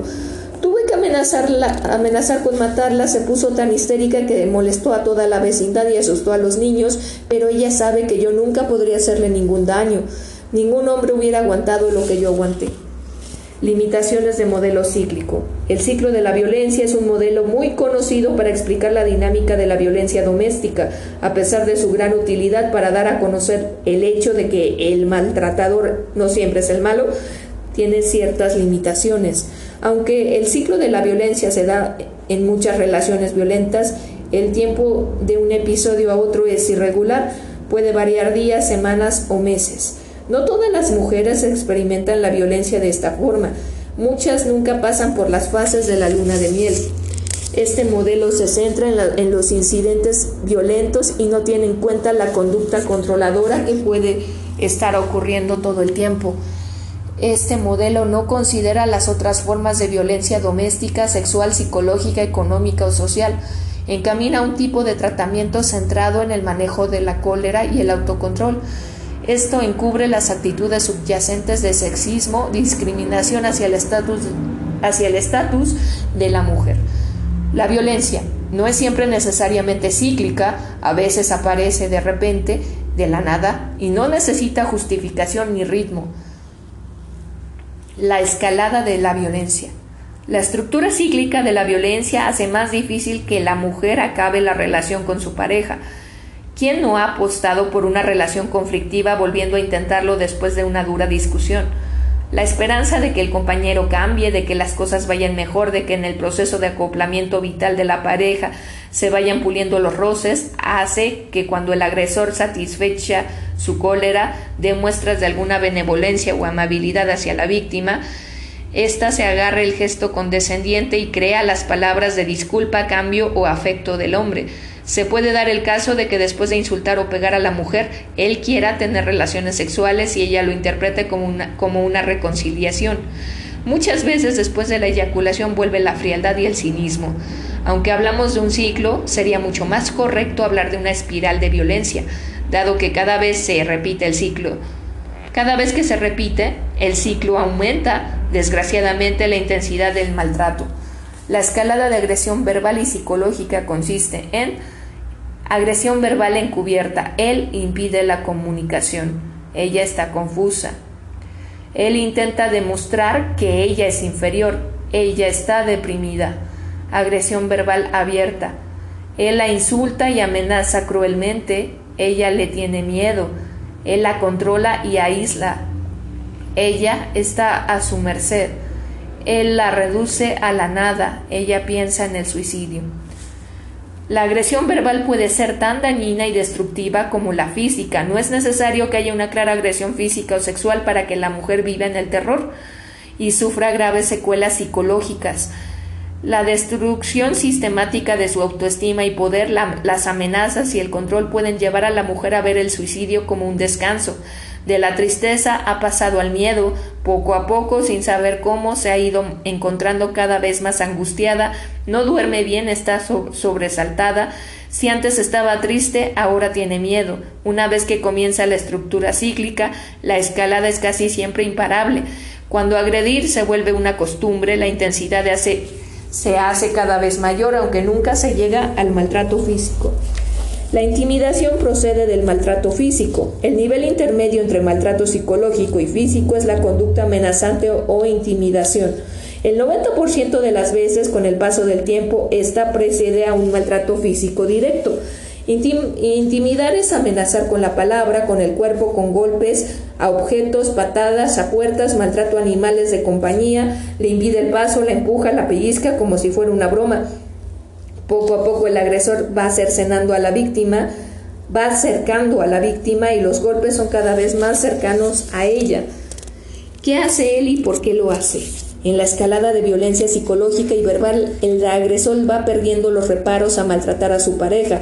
Primero no quiere parecer malo a sus ojos, luego la ataca con disimulo y llega un momento en que la agresión es descarada y abierta.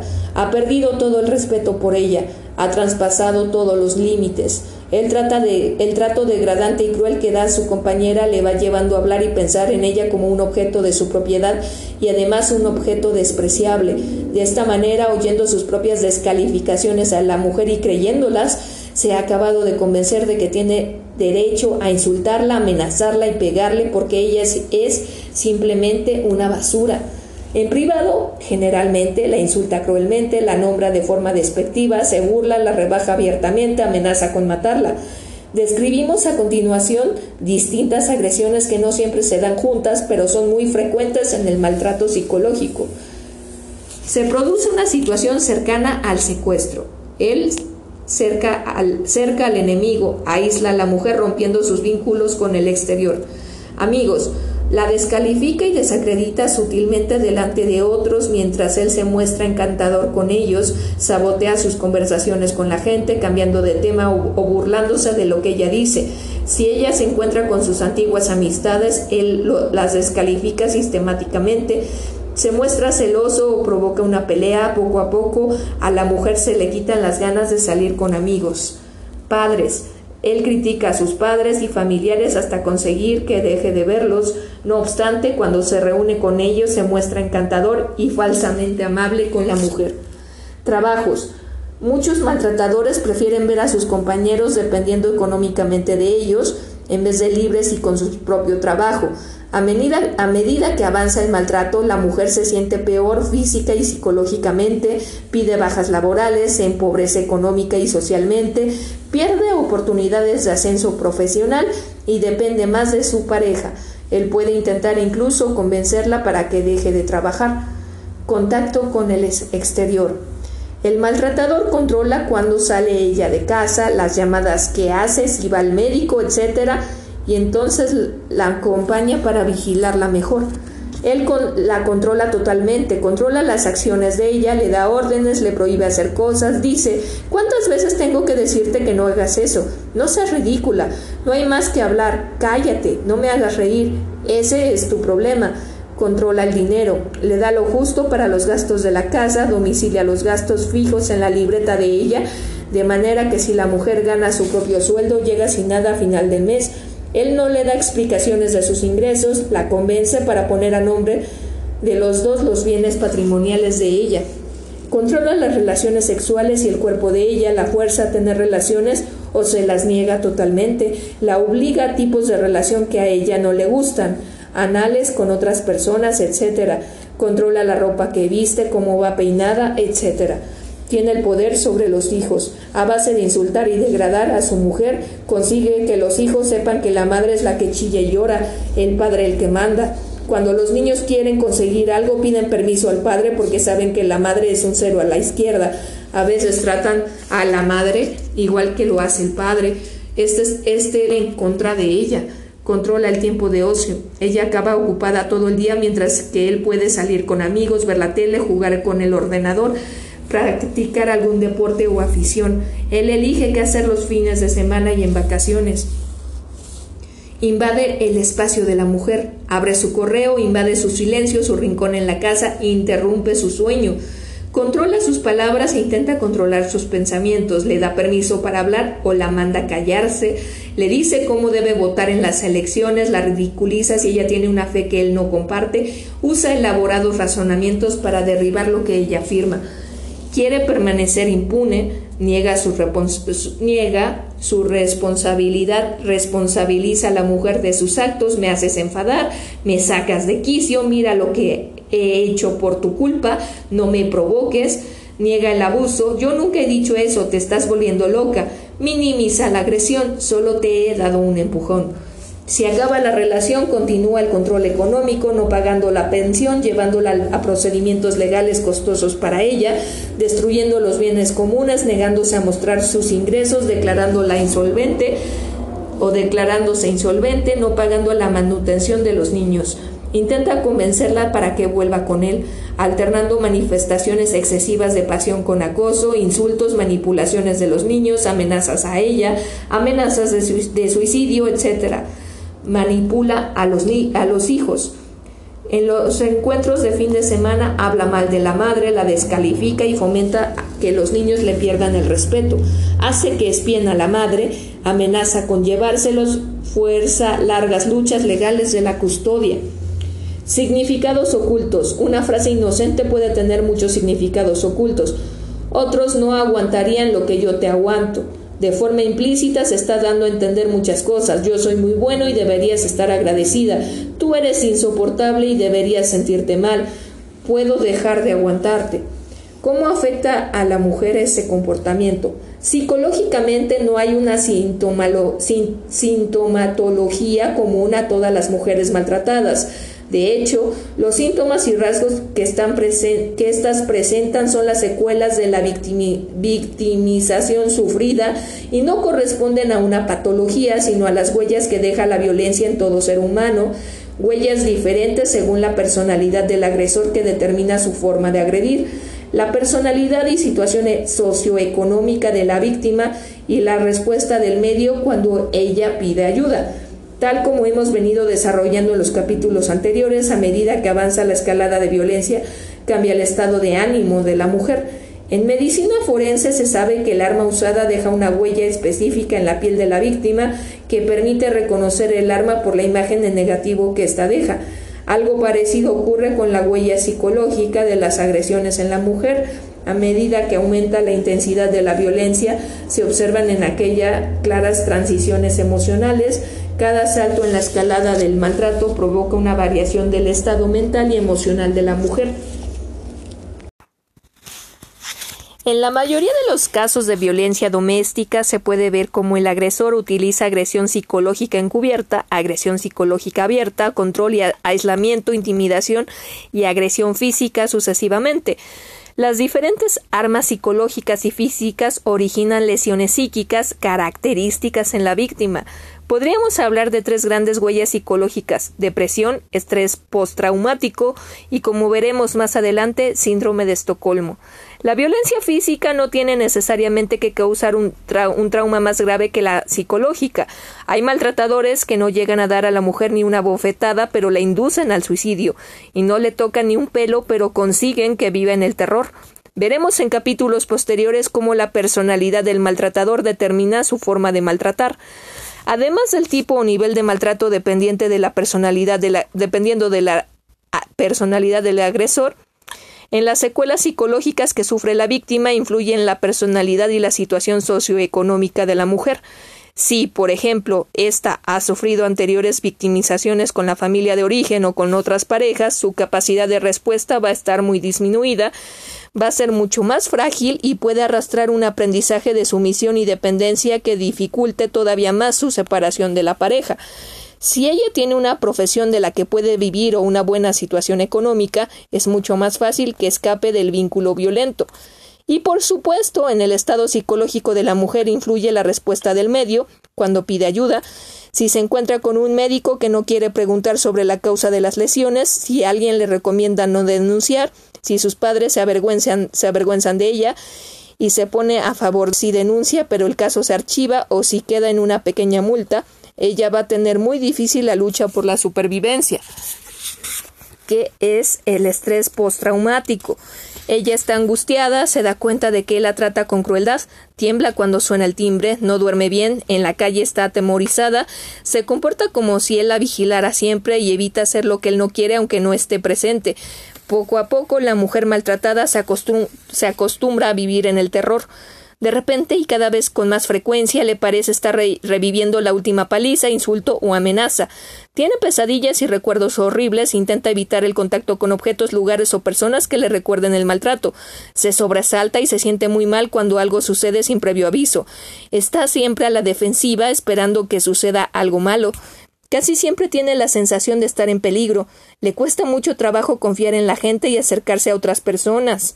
Se enoja con facilidad, siente que no le importa a nadie y que no puede confiar en nadie. Le cuesta trabajo dormir, está muy tensa, no puede cumplir con sus actividades cotidianas y vivir una vida normal. No puede concentrarse, piensa en el suicidio. La persona que se siente así puede estar sufriendo de estrés postraumático. Este trastorno es la consecuencia de haber vivido un trauma que amenaza la integridad de la persona. Si se trata de un acontecimiento puntual como un accidente, un terremoto, etc., puede no necesitar tratamiento. Al cabo de un tiempo el estado anímico suele mejorar por sí solo. Si los síntomas son muy intensos o duran mucho, puede tratarse con medicamento y terapia. En este caso hablaremos de estrés postraumático crónico. Se puede sufrir estrés postraumático después de ser víctima de una violación o abuso sexual, ser golpeado o herido por un miembro de la familia, ser víctima de un crimen violento, estar en un accidente aéreo o automovilístico, un huracán, tornado o incendio, estar en una guerra, estar en una situación en la que se pensó que la iban a matar, o después de haber presenciado cualquiera de los acontecimientos anteriores. Es normal que el primer mes después del acontecimiento traumático se esté afectado, pero si ya han transcurrido varios meses y la persona no se ha recuperado, podemos empezar a plantearnos que se haya desarrollando un estrés postraumático. Algunos individuos no perciben los síntomas claramente hasta años después de ocurrido el trauma. Por ejemplo, es relativamente frecuente que después de una violación la mujer encapsule el recuerdo y apenas sepa qué sucedió. Solo años después, ante un desencadenante específico, afloran los recuerdos y se manifiesta toda una, una sintomatología florida. Entre los expertos en violencia de género en el ámbito doméstico se acepta ampliamente que depresión y estrés postraumático son las secuelas más comunes del maltrato. La depresión y el estrés postraumático que presenta que presentan entre sí una alta correlación son las secuelas psicológicas más frecuentes de la violencia de la pareja. En, un metaanálisis comprensivo de los principales estudios realizados en, en Estados Unidos, Golding mostró que el riesgo de depresión y estrés postraumático asociado a la violencia de la pareja era incluso mayor que el resultante del abuso sexual en la infancia. El estrés postraumático ha sido ampliamente estudiado en Estados Unidos como una secuela de la violencia de pareja. La prevalencia entre mujeres maltratadas es mucho mayor, se estima que 3,74 veces más que entre mujeres no maltratadas. Jacqueline C. Campbell, Johns Hopkins, Universidad de Enfermeros. La palabra histeria. Cuando una mujer maltratada se muestra asustada, llorosa, paralizada por el terror, dando explicaciones inconexas, gritando, temblando, etc., algunas personas la califican de histérica. Muchos hombres sexistas aplican este término a las mujeres que se exaltan o, según ellos, que quieren llamar la atención. La palabra histeria proviene del, griego histera y significa matriz, por tanto, propio de mujeres. En épocas de Freud se creía que los hombres no se comportaban así. A raíz de la guerra de Vietnam se observó que los excombatientes presentaban, sintomatología histérica. Considerando que era indigno llamar histéricos a los héroes de la patria y viendo que en realidad dicha sintomatología provenía de una vivencia traumática, se eliminó la denominación histeria del DSM y se desglosó en nuevos diagnósticos psiquiátricos, estrés postraumático, conversión, aparición de síntomas físicos, parálisis y anestesia sin una patología física que los justifique, causados en realidad por sentimientos no satisfactorios originados por los problemas y conflictos que el enfermo no puede resolver. Somatización, al individuo no se le encuentra ninguna patología real y, sin embargo, hace una demanda persistente de atención médica por síntomas físicos que provoca un deterioro significativo social, laboral o de otras áreas de la actividad. Dichos síntomas se presentan en diferentes zonas del cuerpo, aunque suelen ser gastrointestinales, ginecológicos sexuales y, y pseudoneurológicos. trastorno disociativos. La amnesia disociativa es una pérdida de memoria sobre hechos recientes traumáticos no debida a un trastorno metal orgánico o, y demasiada intensa como para ser explicada por un olvido ordinario o por cansancio. El estupor disociativo es una disminución profunda o ausencia de la motivación de la motilidad voluntaria y respuesta normal a los estímulos externos. El individuo permanece inmóvil sin hablar durante largos periodos de tiempo, pero con evidencia de una génesis psicogena, tal como un acontecimiento biográfico estresante reciente. Gracias a los excombatientes de Vietnam, las mujeres maltratadas ya no son calificadas de histéricas y disponen de un criterio diagnóstico muy útil en los juicios de malos tratos. Cuando en un peritaje forense se concluye que la mujer maltratada sufre de estrés postraumático, se está admitiendo que su estado mental no es casual ni debido a la locura, sino originario por un trauma, originado por un trauma, es decir, que puede ser muy bien la secuela psicológica de las agresiones de su pareja. Otros trastornos psicológicos provocados muchas veces por los la fatiga crónica, los trastornos de los hábitos alimentarios y los abusos de sustancias como el alcohol, los psicofármacos, las drogas, etc. Según la OMS, en un estudio en León, Nicaragua, los investigadores determinaron que las mujeres que experimentaron maltrato tenían seis veces más probabilidad de sufrir trastornos mentales que las mujeres que no sufrieron maltratos. En Estados Unidos, las mujeres maltratadas por su pareja tienen entre cuatro y cinco veces más probabilidad de necesitar tratamiento psiquiátrico que las mujeres que no han sufrido maltrato. ¿Estoy yo en ese ciclo? Mucha gente lo está. El abuso es un problema de igualdad de oportunidades y de lucha por el poder y el control de la pareja. Cualquiera puede caer en él. He aquí un cuestionario que te puede ayudar a clarificar tu situación. ¿Tienes miedo de tu pareja? ¿Sientes con frecuencia que debes tener un tacto exquisito para evitar que tu pareja se enfade? ¿Alguna vez te ha pegado o empujado? Tu pareja se comporta bien contigo la mayor parte del tiempo, pero de vez en cuando actúa con crueldad o perversión. ¿Alguna vez has pensado que tu pareja te va a matar? ¿Alguna vez te ha dicho tu pareja que te va a matar? ¿Alguna vez te ha amenazado tu pareja con el suicidio? ¿Has sido forzada por tu pareja a hacer alguna cosa que no querías hacer? ¿Has perdido casi todos tus amigos desde que estás con tu pareja? ¿Te sientes como si de, si de cara a la galería tuvieras que fingir que todo va bien, aunque realmente no sea así? Físicamente, según la OMS, algunas de las consecuencias físicas más frecuentes del maltrato en la mujer son homicidio. La mayoría de las mujeres que mueren de, homicidio son asesinadas por un compañero actual o anterior. Un estudio de 249 expedientes de los tribunales de Zimbabue reveló que el 59% de los homicidios de mujeres fueron cometidas por la pareja de la víctima. Lesiones graves. Las investigaciones en Camboya determinaron que 50% de todas las mujeres que notificaron haber sido maltratadas habían sufrido lesiones.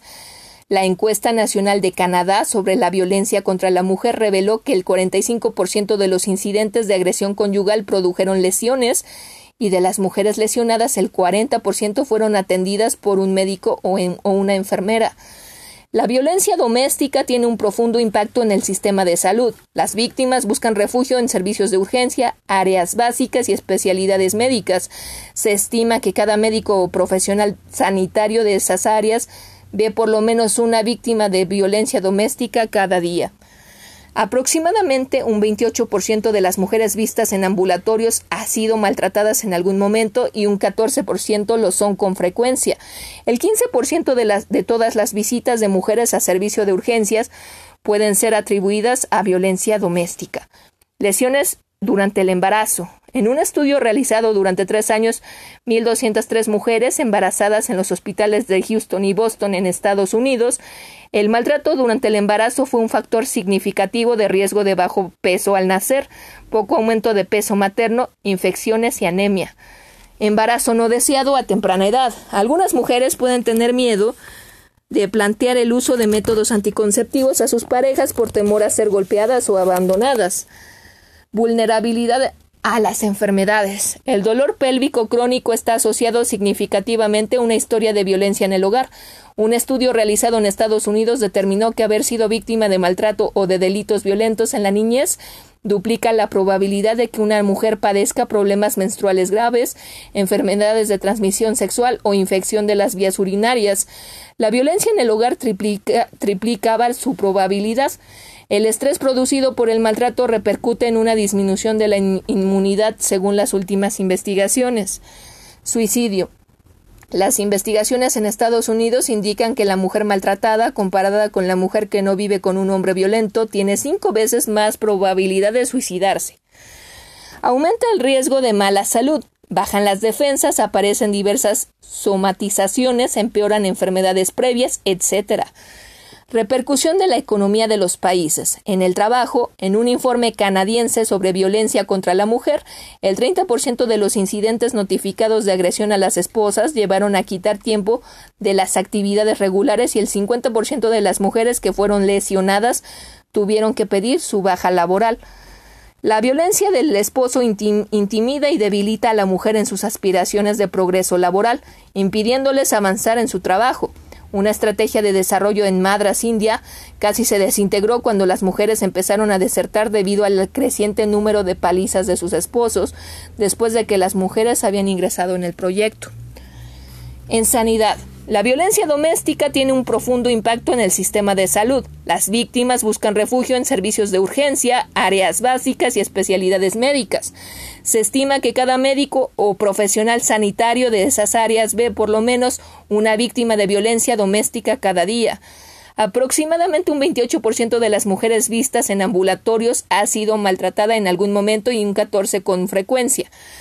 El 15% de todas las visitas de mujeres hechas a servicios de urgencias pueden ser atribuidas sin duda a la violencia doméstica. Considerando solamente la salud, los costes sociales de la violencia contra la mujer son extraordinarios. Un estudio en Estados Unidos reveló que la atención ambulatoria para las mujeres con historia de agresión sexual o física costó dos veces y media más que la atención a otras mujeres, después de controlar otras variables.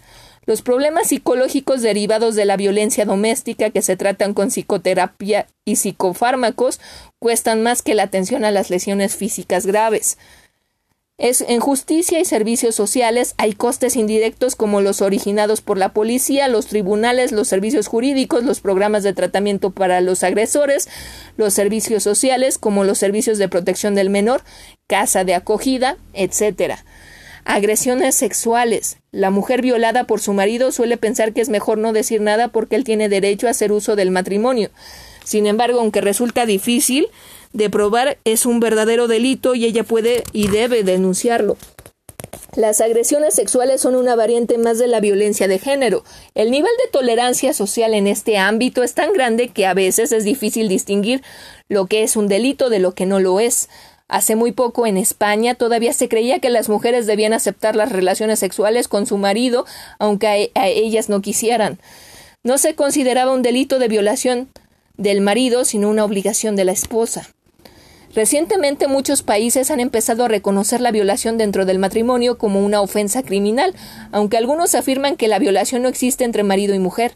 El término violación se define a grandes rasgos como relaciones sexuales no consensuadas mediante el uso de la fuerza física, amenaza o intimidación, incluyendo aquellos entre marido y mujer. Sin embargo, reconocer la violación marital no solo como un crimen, sino como una violación de los derechos humanos se complica por la concepción del hogar como una esfera privada. Tan solo recientemente esta dicotomía pública público-privado, teniendo como ejemplo más íntimo las relaciones maritales, ha sido discutida. Informe especial sobre violencia contra las mujeres, Comisión de Derechos Humanos de las Naciones Unidas, 1996. La violación marital conlleva gran variedad de secuelas físicas y emocionales. Bergen, 1999. Secuelas psicológicas de las agresiones sexuales. Las agresiones sexuales tienen graves repercusiones mentales. Se suele producir, en primer lugar, un estado de shock y negación del trauma que puede ser de corta duración, de minutos o días, o de larga duración, encapsulamiento disociativo de la memoria traumática. Estos son mecanismos de supervivencia inconscientes y espontáneos. La amnesia o la negación de lo ocurrido permite a la víctima afrontar el día siguiente la experiencia de la agresión es tan dura que muchas veces la mujer aparca el recuerdo intentando vivir como si nada hubiera pasado. Se siente herida física y psicológicamente, se siente sucia y avergonzada, sabe que la sociedad va a cargar en, en ella la responsabilidad de la agresión y decide callarse para no complicar más las cosas. Evolución temporal de las secuelas, enquistamiento psíquico. Durante una primera fase después de la agresión, la mujer suele encapsular inconscientemente el recuerdo del trauma para poder sobrevivir, pero pasado un tiempo que, como medias de tres años, sufre una crisis en la que reaparecen síntomas de trastornos psicosexuales y malestar psíquico. Antes de los tres años después del trauma, el 25% de las mujeres presenta secuelas psicosexuales. Después de los tres años, el 70% de las mujeres las padecen. Son, por lo tanto, un tipo de secuela de desarrollo a largo plazo, a diferencia del estrés postraumático, que suele cerrar el ciclo más rápidamente. En los tres primeros años, solo un 25% de las mujeres se reconoce psíquicamente mal o regular. A partir de los tres años se invierte la relación, siendo un 65% las que se encuentran psicológicamente mal. En la mayoría de las mujeres de la muestra se produjo, por tanto, un enquistamiento psíquico del recuerdo y una negación inconsciente de lo sucedido. Durante un tiempo, la víctima intenta vivir como si aquello no hubiera sucedido, pero tal como se ve aquí, a los tres años de, acabada la agresión, la mujer suele reconocer que aún hay heridas psíquicas abiertas. Consuelo Barea, estudio sobre las características de las agresiones sexuales y sus secuelas para la Diputación de Barcelona, 1999. AADAS, Asociación de Asistencia a Mujeres Agredidas Sexualmente. Cuando aparecen abiertamente las secuelas psicológicas del trauma, suele darse primero el estrés postraumático, del que hemos hablado también para los malos tratos físicos y psicológicos. Se trata de una fase aguda que puede cronificarse, sobre todo si las agresiones continúan. Otra secuela muy común es la depresión. Si ha habido encapsulamiento de la memoria traumática, el estrés postraumático o la depresión puede aparecer años después, de forma diferida. Se desencadena el recuerdo a partir de, a partir de detonantes relativos al trauma o de sueños. En ocasiones se derivan de las agresiones sexuales conductas autodestructivas, autolesiones, suicidios, trastornos de la alimentación, adicciones y prostitución. Aparecen también en la víctima las llamadas secuelas específicas sexuales o trastornos psicosexuales, TPS, una amplia gama de conductas y o vivencias subjetivas que impiden llevar una vida sexual plena y satisfactoria. Estos trastornos también pueden sufrir un periodo de encapsulamiento.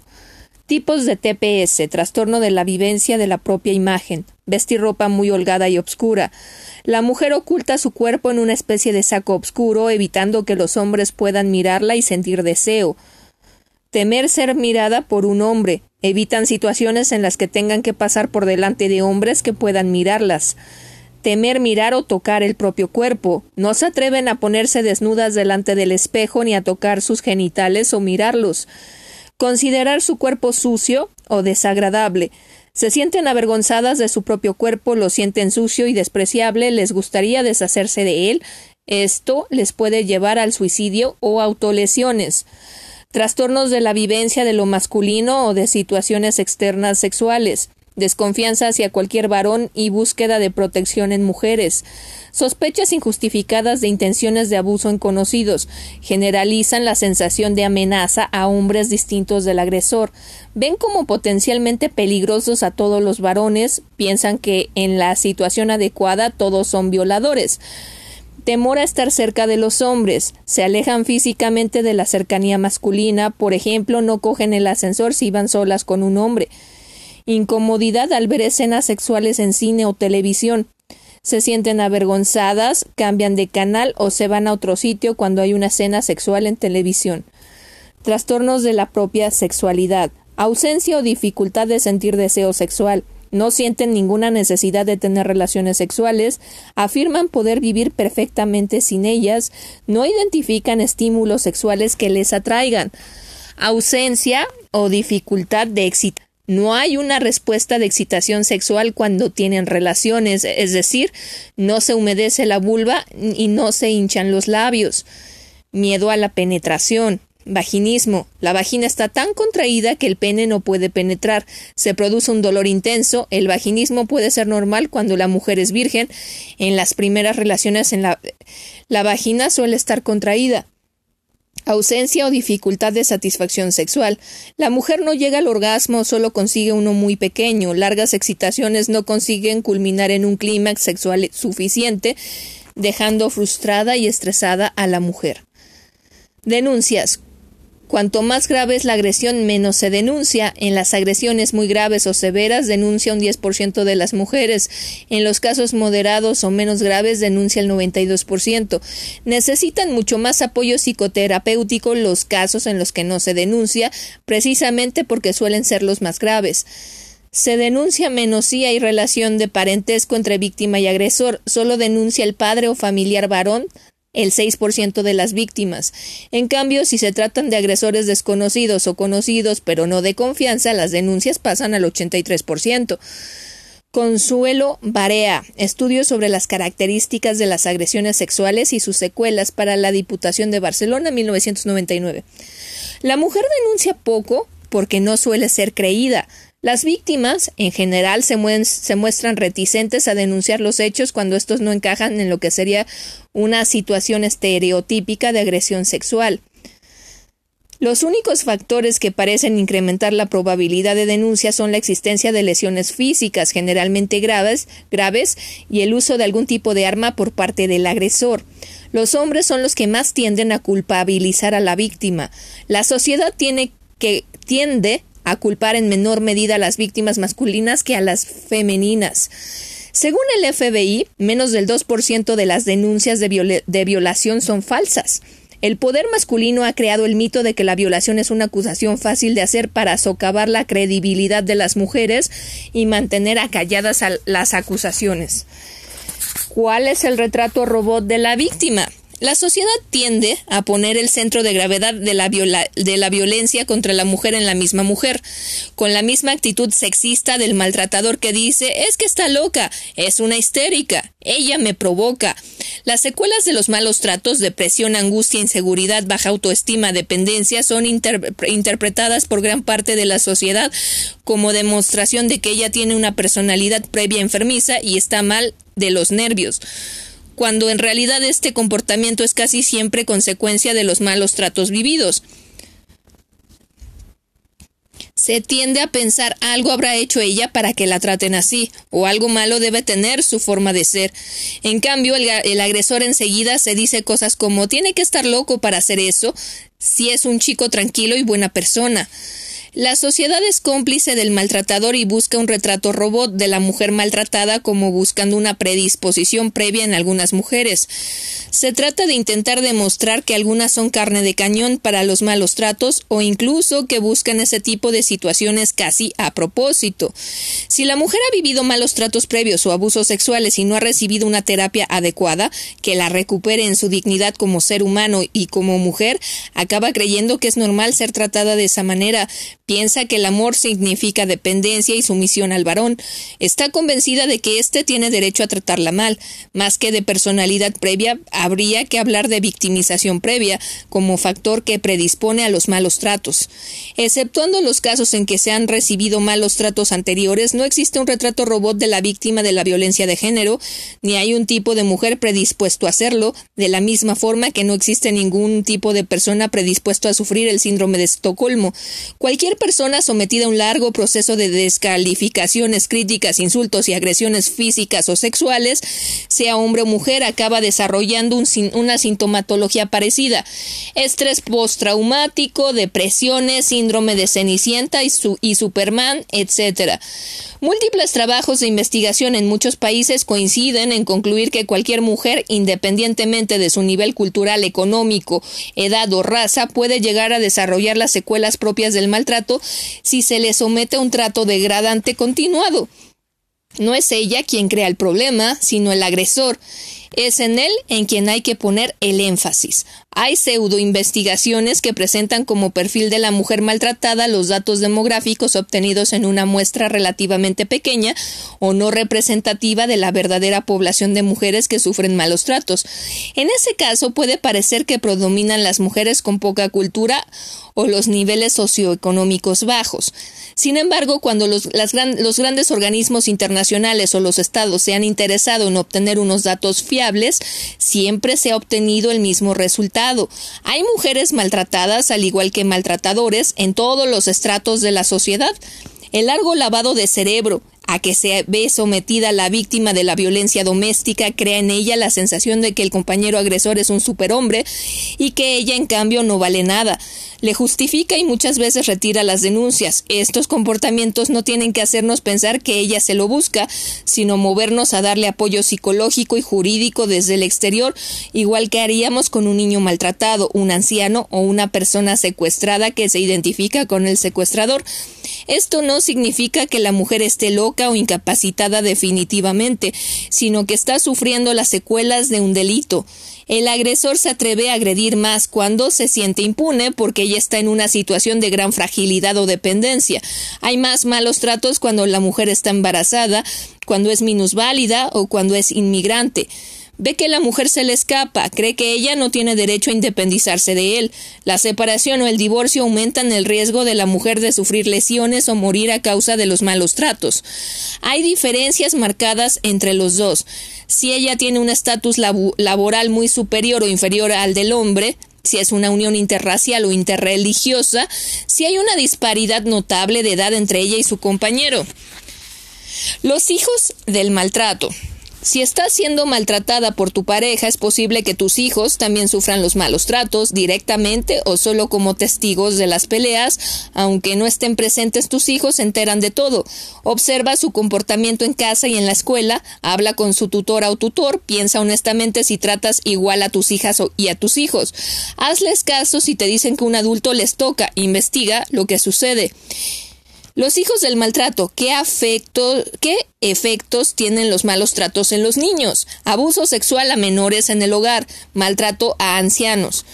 Los hijos del maltrato es el conocimiento e interés científico por los malos tratos a niños comienza en el año 1961 cuando el radiólogo norteamericano Henry Kempe describe ciertas lesiones óseas cuya causa atribuye a malos tratos, estableciendo el concepto del síndrome del niño golpeado.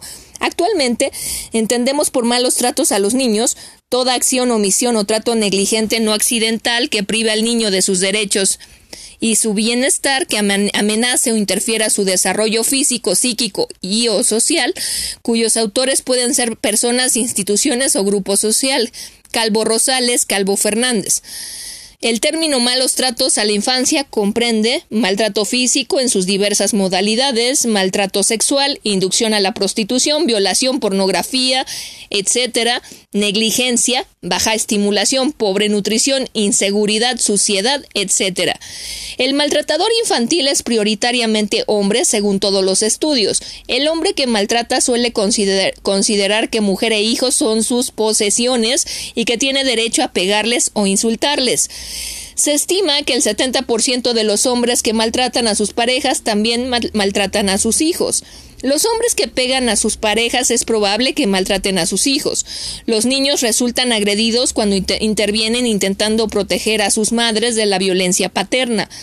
Cuanto más severo es el maltrato a la madre, más severo es el maltrato al hijo. La madre atemorizada puede no dar una atención empática suficiente al niño. Esto se puede traducir en trastornos de la alimentación, lloros excesivos, interrupciones del sueño y retrasos del desarrollo del bebé. Cuando la mujer maltrata al hijo es muy probable que su compañero la esté maltratando a ella. Es ocho veces más probable que las madres maltraten a sus hijos cuando están conviviendo con el maltratador que cuando lo han dejado. La mejor forma de proteger al niño es proteger a la madre. En muchos casos, el maltrato del niño acaba cuando se saca al niño del ambiente del maltratador y se le deja exclusivamente con la madre.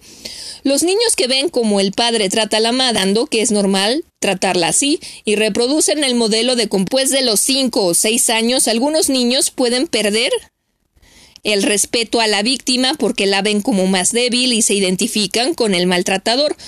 Muchas mujeres maltratadas se engañan pensando que si sus hijos no reciben los golpes directamente no son niños maltratados, o bien que si ellos están en su cuarto durante las peleas no se enteran de lo que pasa. El niño que es testigo de la violencia también es un niño maltratado y solo oír los gritos ya le hace sufrir.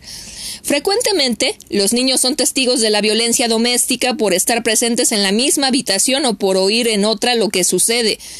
Aunque muchos padres creen que pueden esconder la violencia doméstica a sus hijos, entre el 80% y el 90% de los niños de estos hogares relatan ser conscientes de la violencia.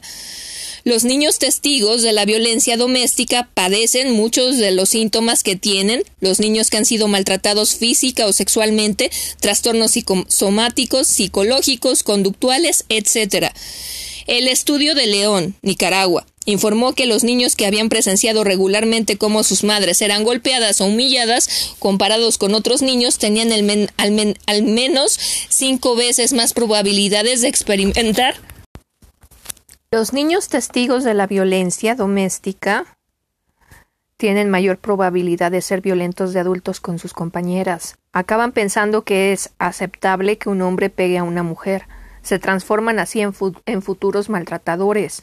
En un estudio que comparó a jóvenes delincuentes con jóvenes que no lo eran, se encontró que la diferencia fundamental entre ambos grupos era tener o no una familia de origen violenta o una historia previa de malos tratos. Las niñas de hogares violentos aceptan la violencia como parte normal del matrimonio, más que las niñas de hogares no violentos. ¿Qué efectos tienen los malos tratos en los niños? La mujer maltratada puede preguntarse si sus hijos están afectados por la violencia que hay en el hogar. Hay una serie de actitudes y comportamientos indicativos del sufrimiento de los hijos que la misma madre puede detectar. Es conveniente que en estos casos se consulte con algún profesional que oriente a la madre y pueda tratar a los niños. Se puede hablar con el tutor o el psicólogo de la escuela, con el pediatra o con un psicólogo infantil. Los efectos del maltrato en la psicología y la conducta del niño pueden ser Problemas cognitivos y conductuales. Estos niños tienen pocos recursos en resolución de conflictos, les cuesta concentrarse y pueden ser pasivos o agresivos. Se pueden mostrar muy dependientes o hiperactivos. Algunos pueden desarrollar una falta de respeto por las normas y la disciplina, presentan conductas antisociales, fugas, vandalismo, pequeños hurtos, pueden tener dificultad para empatizar, falta de conciencia de sus propios límites o y de los ajenos, y dificultad en el control de los impulsos, retrasos del desarrollo, retraso en el desarrollo físico, emocional o intelectual, dificultades con la alimentación, glotonería o pérdida del apetito, síntomas de estrés y somatizaciones, dolores abdominales, de cabeza, tartamudeo, enuresis, insomnio, pesadillas, estrés postraumático, depresión y conductas autodestructivas. Aislamiento. Los niños pueden temer llevar amigos a casa, retraimiento, culpabilidad y responsabilidad por el maltrato. Intentan entonces tener contento al maltratador y, y confortar a su madre. Cuando esto ocurre, los niños asumen un papel de cuidadores e incluso un rol de esposa sustituta bajo rendimiento escolar. Debido a todo lo descrito anteriormente, no es extraño que estos niños tengan dificultad para seguir los estudios. Un niño muy nervioso puede ser incapaz de aprender a leer, tiene pocos amigos en la escuela, muestra poco interés y motivación por las tareas escolares, falta a clase reiteradamente sin justificación. Regresiones conductuales, conductas infantiles para su edad conducta sexual explícita, y juego y conocimiento inapropiado para su edad. Evita ir a casa, permanece más tiempo de lo normal en el colegio, recreo, actitud de alerta recelosa. Después del fin de semana vuelve peor al colegio, triste, nervioso, sucio. Efectos a largo plazo. Los niños que experimentan o presencian violencia en su hogar tienen un riesgo mayor de ser maltratadores con su pareja acaban pensando que es aceptable que un hombre pegue a su mujer, se vuelven sexistas y violentos. Maltrato a la niña. Si el lenguaje no fuera sexista cuando hablamos de niños maltratados, tendríamos que hablar de niñas maltratadas. Hay muchas más niñas maltratadas de todas las formas inimaginables que niños, pero como el femenino no es inclusivo, hemos de hablar en masculino. Los informes de la OMS corroboran año a año, de manera inexorable, que la víctima infantil por excelencia de malos tratos y abusos es la niña. Para millones de niñas en todo el mundo la realidad es muy diferente. La violencia contra la niña incluye maltrato físico, psicológico y sexual, explotación sexual comercial en forma de pornografía y prostitución, y prácticas perniciosas como la preferencia por un hijo varón y la mutilación genital femenina. En la mayoría de, los, de las sociedades se asigna mayor valor a los hijos varones. La selección prenatal del sexo puede ocasionar un número desproporcionado de abortos de fetos femeninos en comparación con los fetos masculinos. Después del nacimiento, en las familias donde la demanda de hijos varones es más elevada, se puede practicar el infanticidio de los lactantes del sexo femenino. La preferencia por un hijo varón se puede manifestar en otras prácticas discriminatorias contra la niña. Descuido de las niñas más que del varón cuando están enfermas, alimentación diferenciada de niñas y niños, una carga desproporcionada de tareas domésticas para las niñas desde una edad muy temprana, menor acceso a la educación para las niñas que para sus hermanos, abuso sexual a menores en el hogar. Los abusos sexuales a menores se dan prioritariamente en el ámbito doméstico y se fundamentan con el pacto de secreto que el abusador exige al niño. Puede coexistir o no con malos tratos a la madre, aunque muchas veces son una forma más de intimidación a esta, según la OMS. El incesto es perpetrado con mayor frecuencia por el padre, el padrastro, el abuelo, el tío, el hermano u otro hombre de confianza en el seno familiar. En un estudio realizado a 1.193 estudiantes de noveno grado, aleatoriamente seleccionados en Ginebra, Suiza, el 20% de las niñas y el 3% de los niños informaron haber vivido por lo menos un incidente de abuso sexual con contacto físico. Es común que la atención se centre en la pedofilia comercializada, la cual, aunque es importante, distrae la atención del problema más generalizado del incesto y el maltrato sexual. El incesto es una forma de violencia sexual primariamente dirigida a las niñas por varones adultos. El 92% de las víctimas son niñas y el 97% de los abusadores son varones. Tal como se ha citado anteriormente, en 1999 se realizó en HADAS un estudio de la relación entre las características de la agresión sexual y las secuelas. Las 43 mujeres de la muestra tenían una media de edad de 29.4 años, el 24% tenía una relación estable y el 37% tenían un nivel académico universitario o post-universitario. Resultados muy impactantes de esta investigación fueron aproximadamente la mitad de las agresiones se habían cometido cuando la víctima era menor de edad. El 92% de los agresores sexuales de niñas menores de 10 años son sus padres u otros familiares varones. Estos abusos suelen ser de larga duración, meses o años y desencadenan unas secuelas psicológicas graves en la mayoría de los casos, por ejemplo, trastornos psicosexuales, anomalías y trastornos en la posterior vivencia y conducta sexual en un 81% de los casos. Solo denuncian al padre o familiar varón el 6% de las víctimas. En cambio, si se tratan de agresores desconocidos o sin confianza, las denuncias pasan al 83%. Hay que empezar a desechar el tópico de que el peligro de abusos sexuales a los niños proviene de un desconocido que les ofrece caramelos por la calle. El principal peligro está en el hogar y suele quedar impune aunque sus consecuencias, consecuencias son muy graves. En la población de mujeres agredidas sexualmente un 50% había sido abusadas cuando eran menores y la mayoría de ellas por el padre u otro varón familiar. Pero en la población general, qué porcentaje de niñas sufren situaciones incestuosas.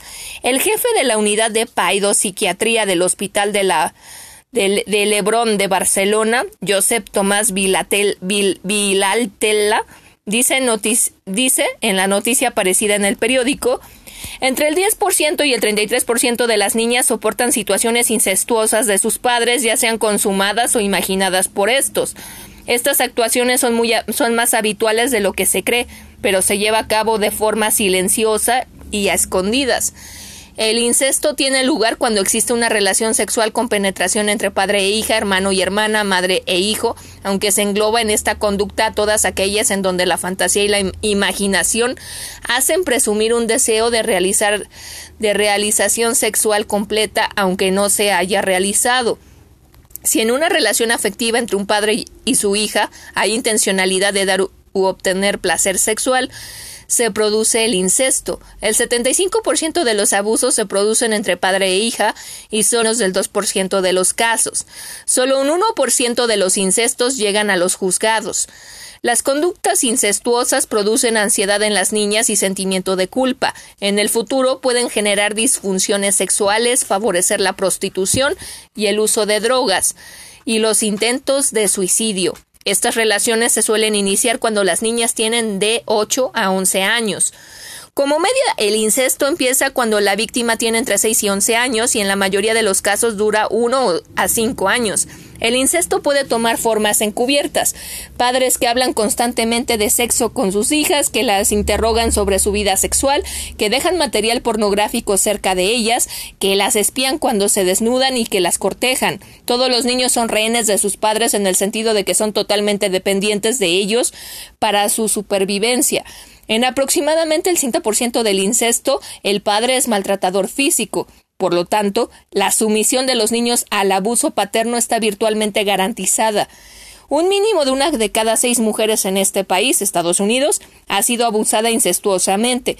De la muestra, un 4.5% había sido abusada sexualmente de su padre. ¿Qué se puede hacer para prevenir la violación? Te propongo un juego de grupo. Cuando estés con, con amigos, pídeles que entre todos escriban 10 formas de prevenir la violación. Una vez que te las entreguen de las 10 propuestas, elimina las que sean consejos a las mujeres acerca de los cambios que ellas tendrían que hacer en su propia conducta a fin de prevenir la violación.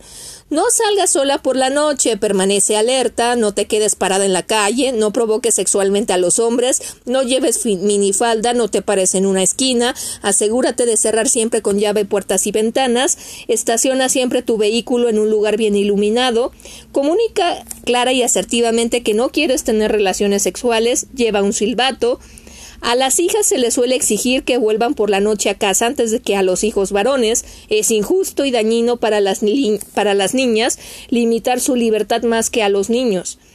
Ellos transmiten el mensaje de que ellos pueden hacer lo que quieran y que ellas son las responsables de su propia victimización. Tal mensaje no previene la violación, la perpetúa. Selecciona respuestas dirigidas a los varones para educarlos en reconocer que no son superiores a la mujer ni tienen derecho a abusar de ella. Su sexualidad no es más poderosa o intensa que la femenina y sin embargo ellas no violan al varón. Violar no es ser más hombre, sino tener graves problemas de sexismo, egocentrismo y mal manejo de los impulsos. Son responsables de la agresión y si quieren pueden controlarse. De no ser así, han de ir al psiquiatra inmediatamente porque tienen una enfermedad mental. Es un mito que la biología y los impulsos sexuales primitivos masculinos empujen a los hombres a violar. Según la investigación actual, la violación es un acto de violencia, de violencia sexual aprendida, derivado de creencias sociales según las cuales los hombres se creen con derecho a dominar y controlar a las mujeres. Que la, que la violación sea aprendida significa que podemos realizar el aprendizaje contrario, que no es una característica biológica varonil, el impulso sexual incontrolable. La prueba de que la mujer siente igual deseo que el hombre y tiene igual o mayor capacidad de disfrute sexual que él, y sin embargo no se comporta como él, los animales no violan. La agresión sexual es un delito y la justicia actuará contra ellos si violan. Jane Goodall pasó 30 años en las selvas de África observando el comportamiento de los chimpancés. En, estos en esos 30 años nunca presenció una violación entre chimpancés los primates más cercanos a nuestra especie. Felicita a los autores de respuestas, de respuestas como aprender a detectar los abusos sexuales en el hogar, estando alerta cuando hay violencia doméstica, cuando los niños tienen conductas sexuales impropias, cuando tienen lesiones genitales, cuando se quejan de que un pariente les toca, etc. Un número enorme de agresiones sexuales se dan en el ámbito familiar o de conocidos, y las advertencias populares muestran una gran hipocresía al respecto achacando a desconocidos las agresiones sexuales. Detectar y parar adecuadamente a cualquier manifestación de violencia de género del padre hacia la madre, educar a los hijos en la igualdad sin discriminación, no asignar a las niñas más tareas del hogar que a los niños, ya que esto transmite el mensaje de que ellas deben servirlos. Al crecer, los niños pueden pensar que las niñas también deberían servirlos sexualmente cambiar el lenguaje, por ejemplo, cuando se usan las palabras puta, zorra, para descalificar a aquellas mujeres que no mantienen un estricto control sobre su sexualidad, mientras que la manifestación libre de la sexualidad de los varones es definida como buena y merecedora de aplausos. Se está dando el mensaje a las niñas que lo oyen de que la expresión libre de su sexualidad es algo degradante. No existe una palabra análoga a ninfómana, en masculino porque se considera un vicio propio del furor uterino. En cuanto la investigación psicológica observó que también los varones padecían este trastorno, se buscó un nombre digno como adicción al sexo y se trató como una enfermedad. Promover el orgullo de la sexualidad femenina, un pene erecto es algo digno, poderoso y de lo que los adolescentes se sienten orgullosos. Una vulva húmeda es algo obscuro y pecaminoso de lo que da vergüenza hasta hablar. Algunos padres se sienten orgullosos cuando sus hijos varones dan muestras de su masculinidad por primera vez.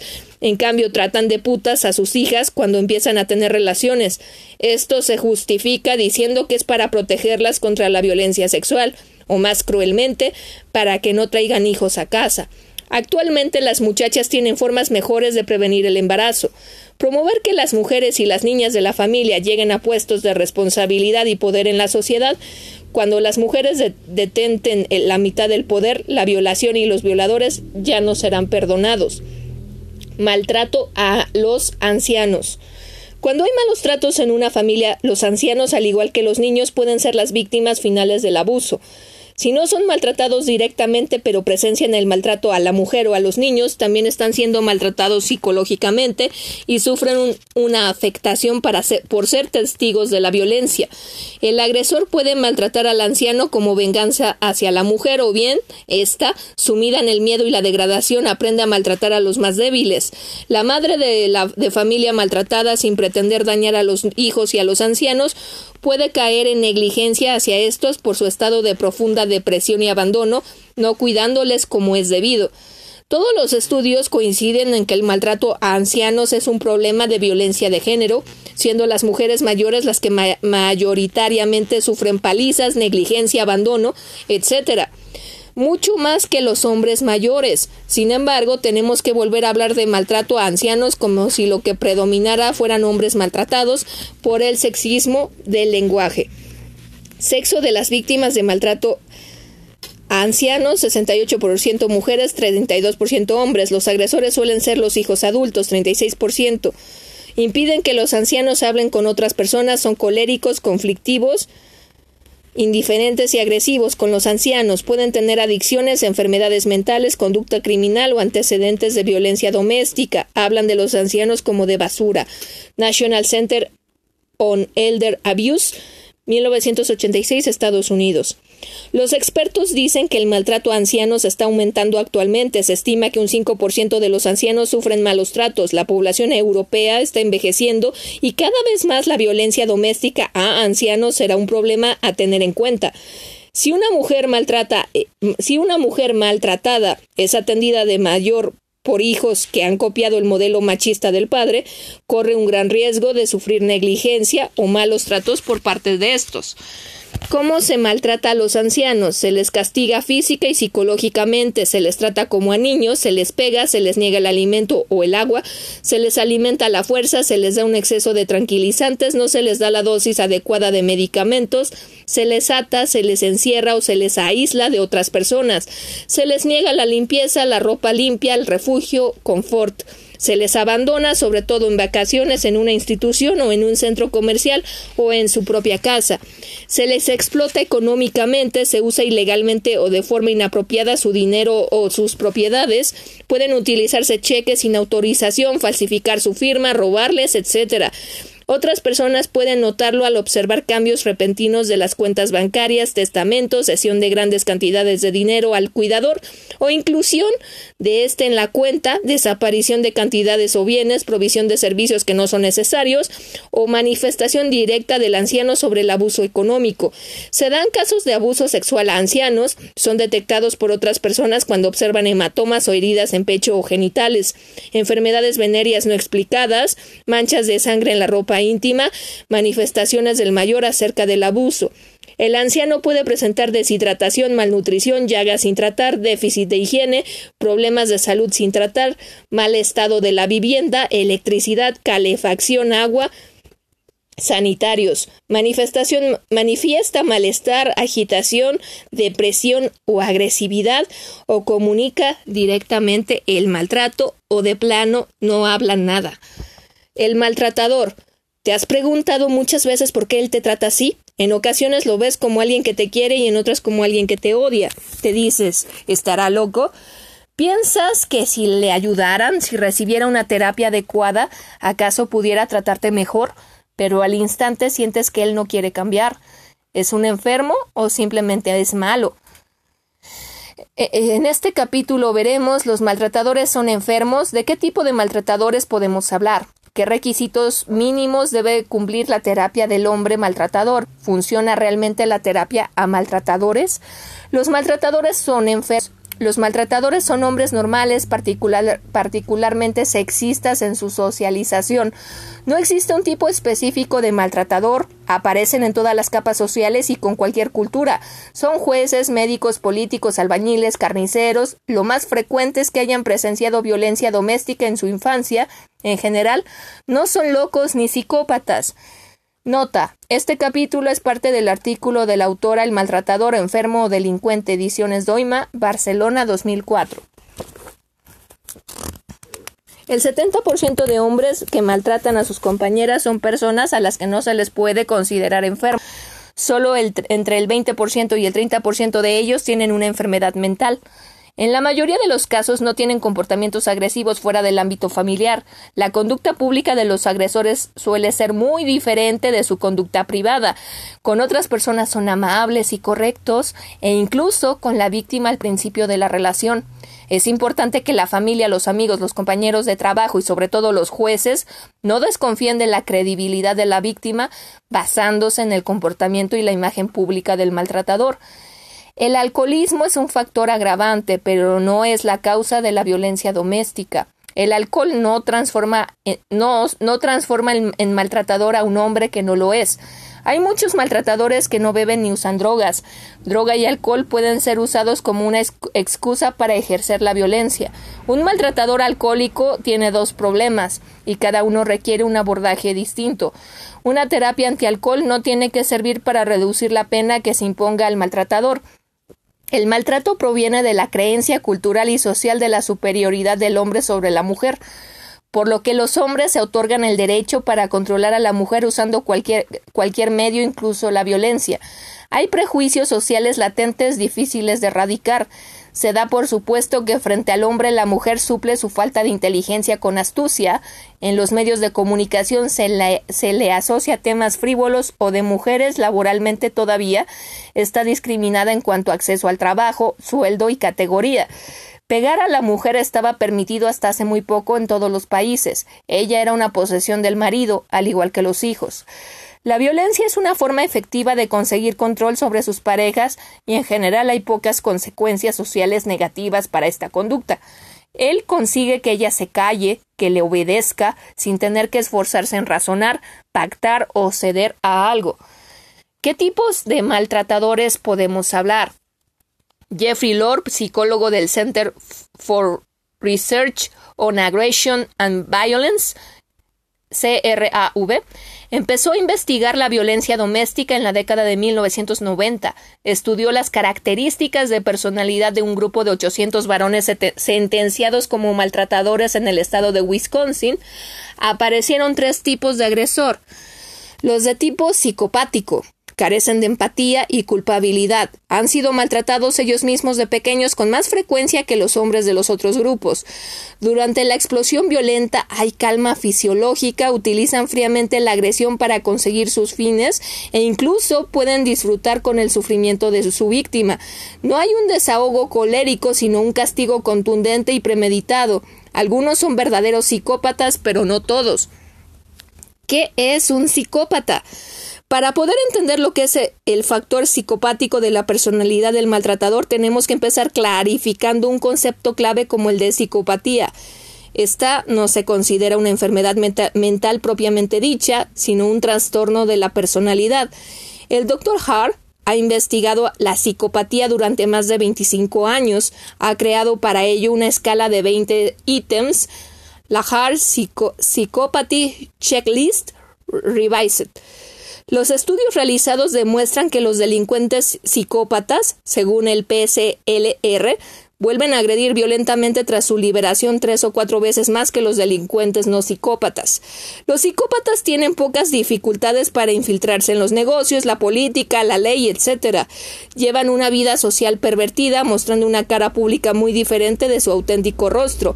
Son egocéntricos, narcisistas, ansiosos y poco empáticos no se consideran vinculados a las normas sociales y leyes, utilizan la violencia de forma premeditada y a sangre fría para conseguir sus fines. Pueden utilizar encanto, manipulación e intimidación, carecen de remordimiento, son más sádicos. Los de tipo colérico. Tenían Tenían un enfado crónico, siempre estaban malhumorados, eran violentos con la familia, habían presenciado malos tratos de su padre o su madre. El tipo colérico podría corresponder a diversos trastornos de la personalidad, paranoide, límite y antisocial.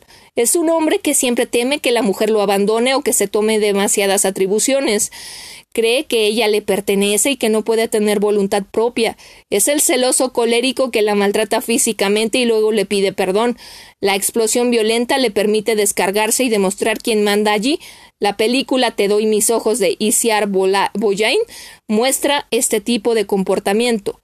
Los normales, que limitan su violencia al hogar, parecían funcionar normalmente en todos los aspectos de su vida este es el grupo en el que estamos más interesados para descubrir las variables psicológicas que encaminan a estos hombres normales a pegar a sus mujeres, dice Lord. Tienen rasgos de personalidad psicopáticos o coléricos, pero solo en el ámbito del hogar. No podemos hablar de trastornos de personalidad.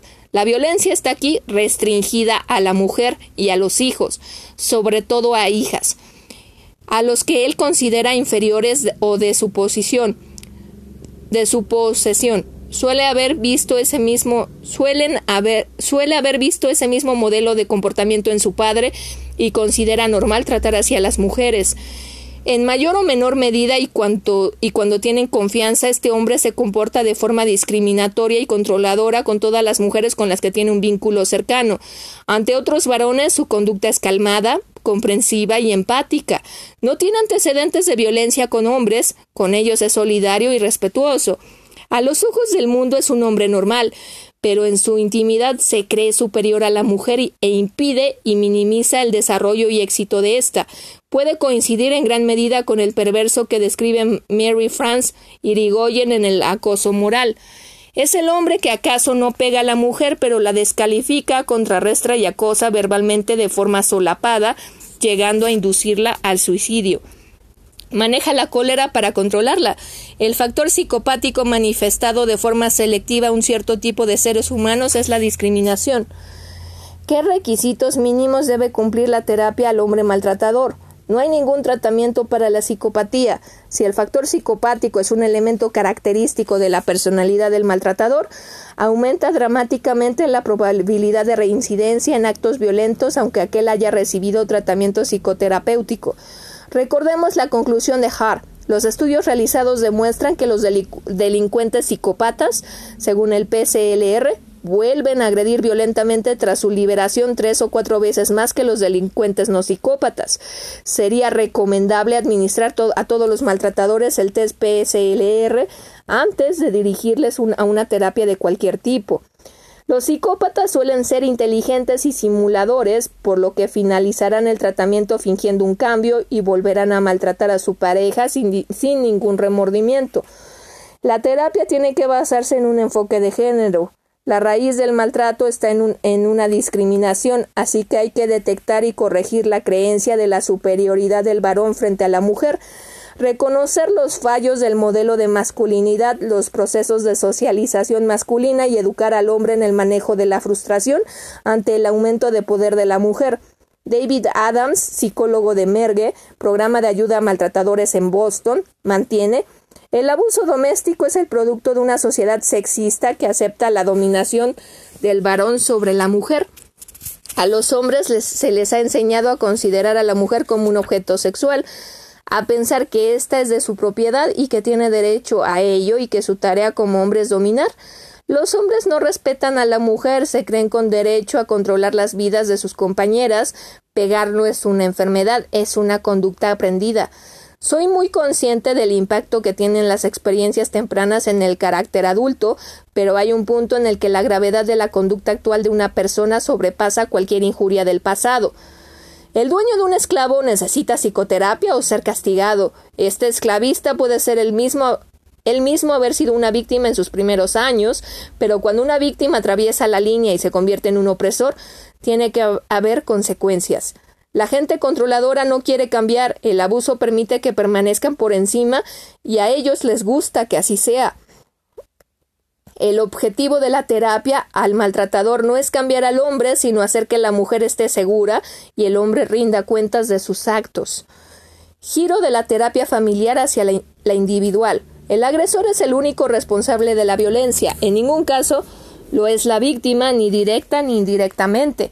Este principio ha supuesto un cambio en el paradigma psicológico utilizado. La terapia familiar sistemática ha sido sustituida por una terapia ya sea individual o colectiva que se centra en el individuo ejecutor y responsable de la violencia.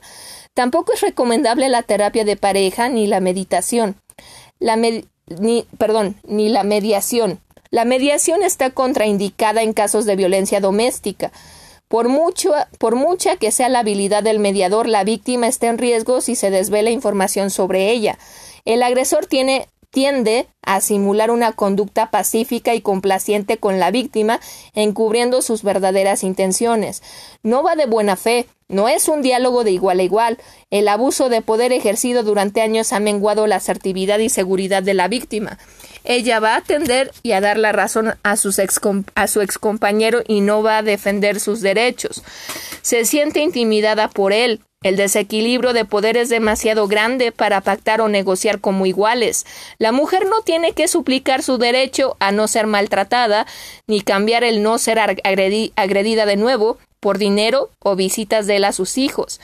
Si se decreta que debe haber mediación, hay que solicitar que víctima y agresor no estén juntos en la misma habitación y que las partes sean representadas por consejeros legales. Una sentencia que recomiende mediación en un caso así es fruto de la falta de formación del juez sobre la violencia de género. Aunque trate del manejo de la cólera, este no debe ser el aspecto fundamental de la terapia. Muchos maltratadores manejan muy bien la cólera, solo se encolerizan con mujeres y lo hacen para controlarlas mejor.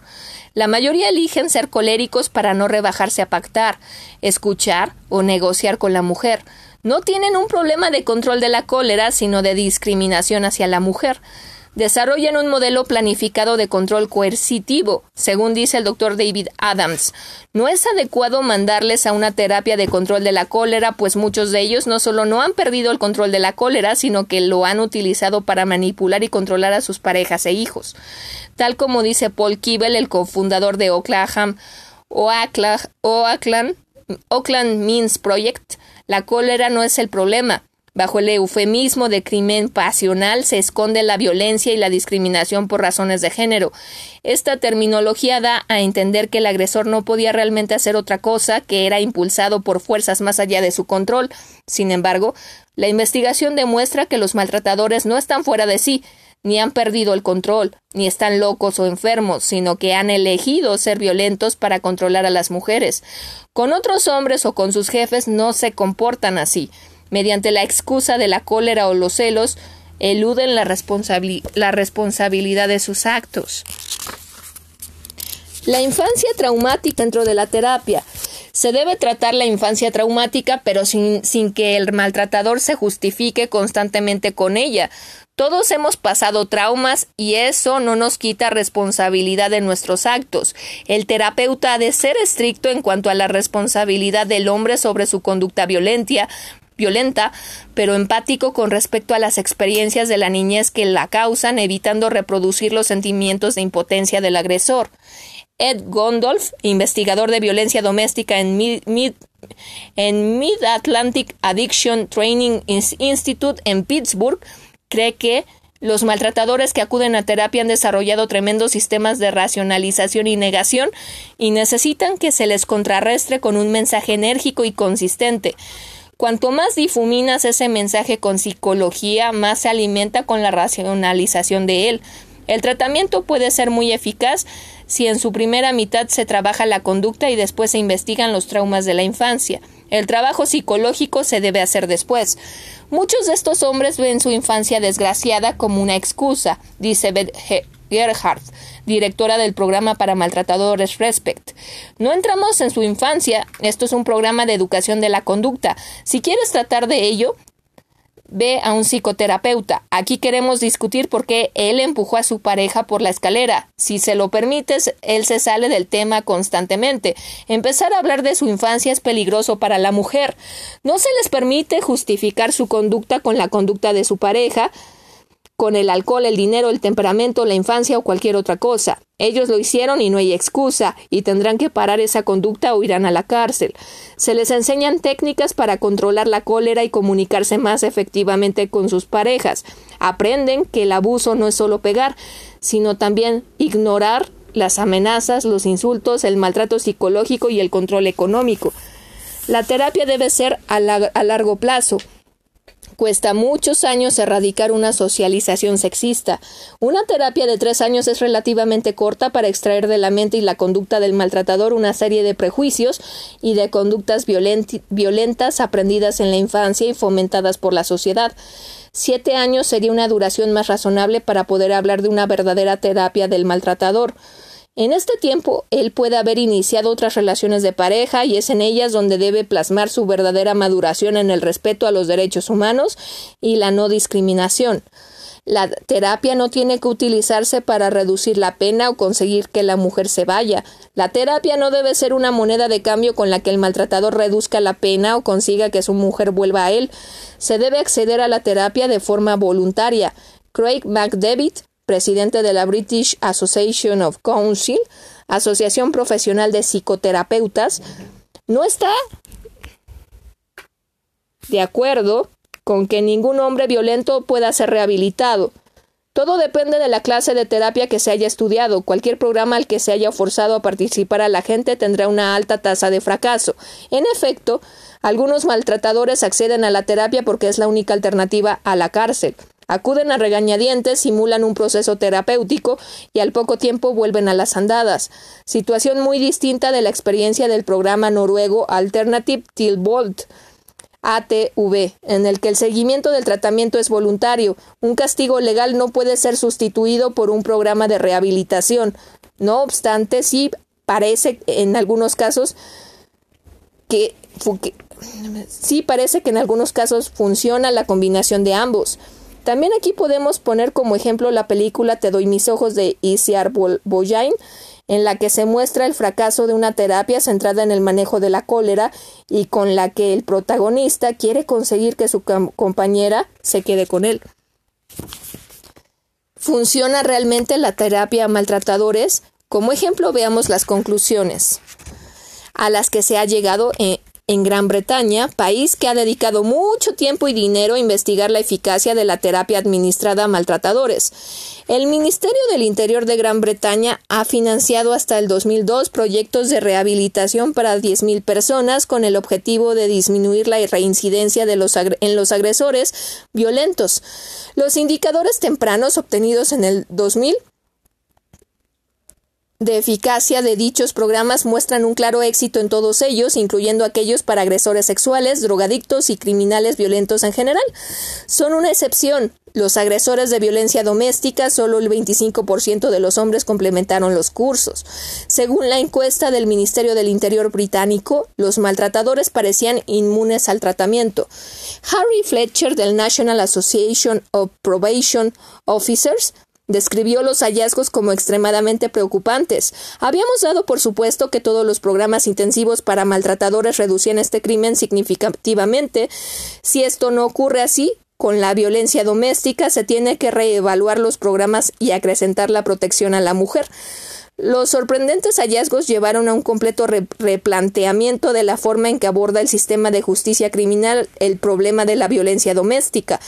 Eh, el en aquel entonces ministro de Interior Jack Straw, decidió retirar el presupuesto para las sesiones de terapia para los hombres culpables de violencia doméstica y en su lugar invertir en casas de acogida, cumplimiento estricto de las medidas cautelares contra los agresores y marcado, y marcado electrónico de estos para mantenerlos alejados de sus exesposas o, o exnovias. Sandra Horley, directora de, de Refugio, el mayor refuge el mayor servicio del país proveedor de soporte para las mujeres maltratadas y sus hijos, dice No soy una feminista de lineadura, no estoy en contra de que se haga terapia a los maltratadores, pero en muchos años de experiencia solo he conocido a un hombre que ha cambiado su conducta. El problema con el grupo de terapia es que se puede convertir en una tertulia y hay evidencias que demuestran que los hombres realmente se vuelven más astutos en la forma de encubrir Ana María Pérez del Campo, fundadora de la única Casa de Recuperación Integral para Mujeres Maltratadas de España, dice, la única opción con posibilidades es tratar a, la infancia agredida o testigo de violencia de género con programas específicos.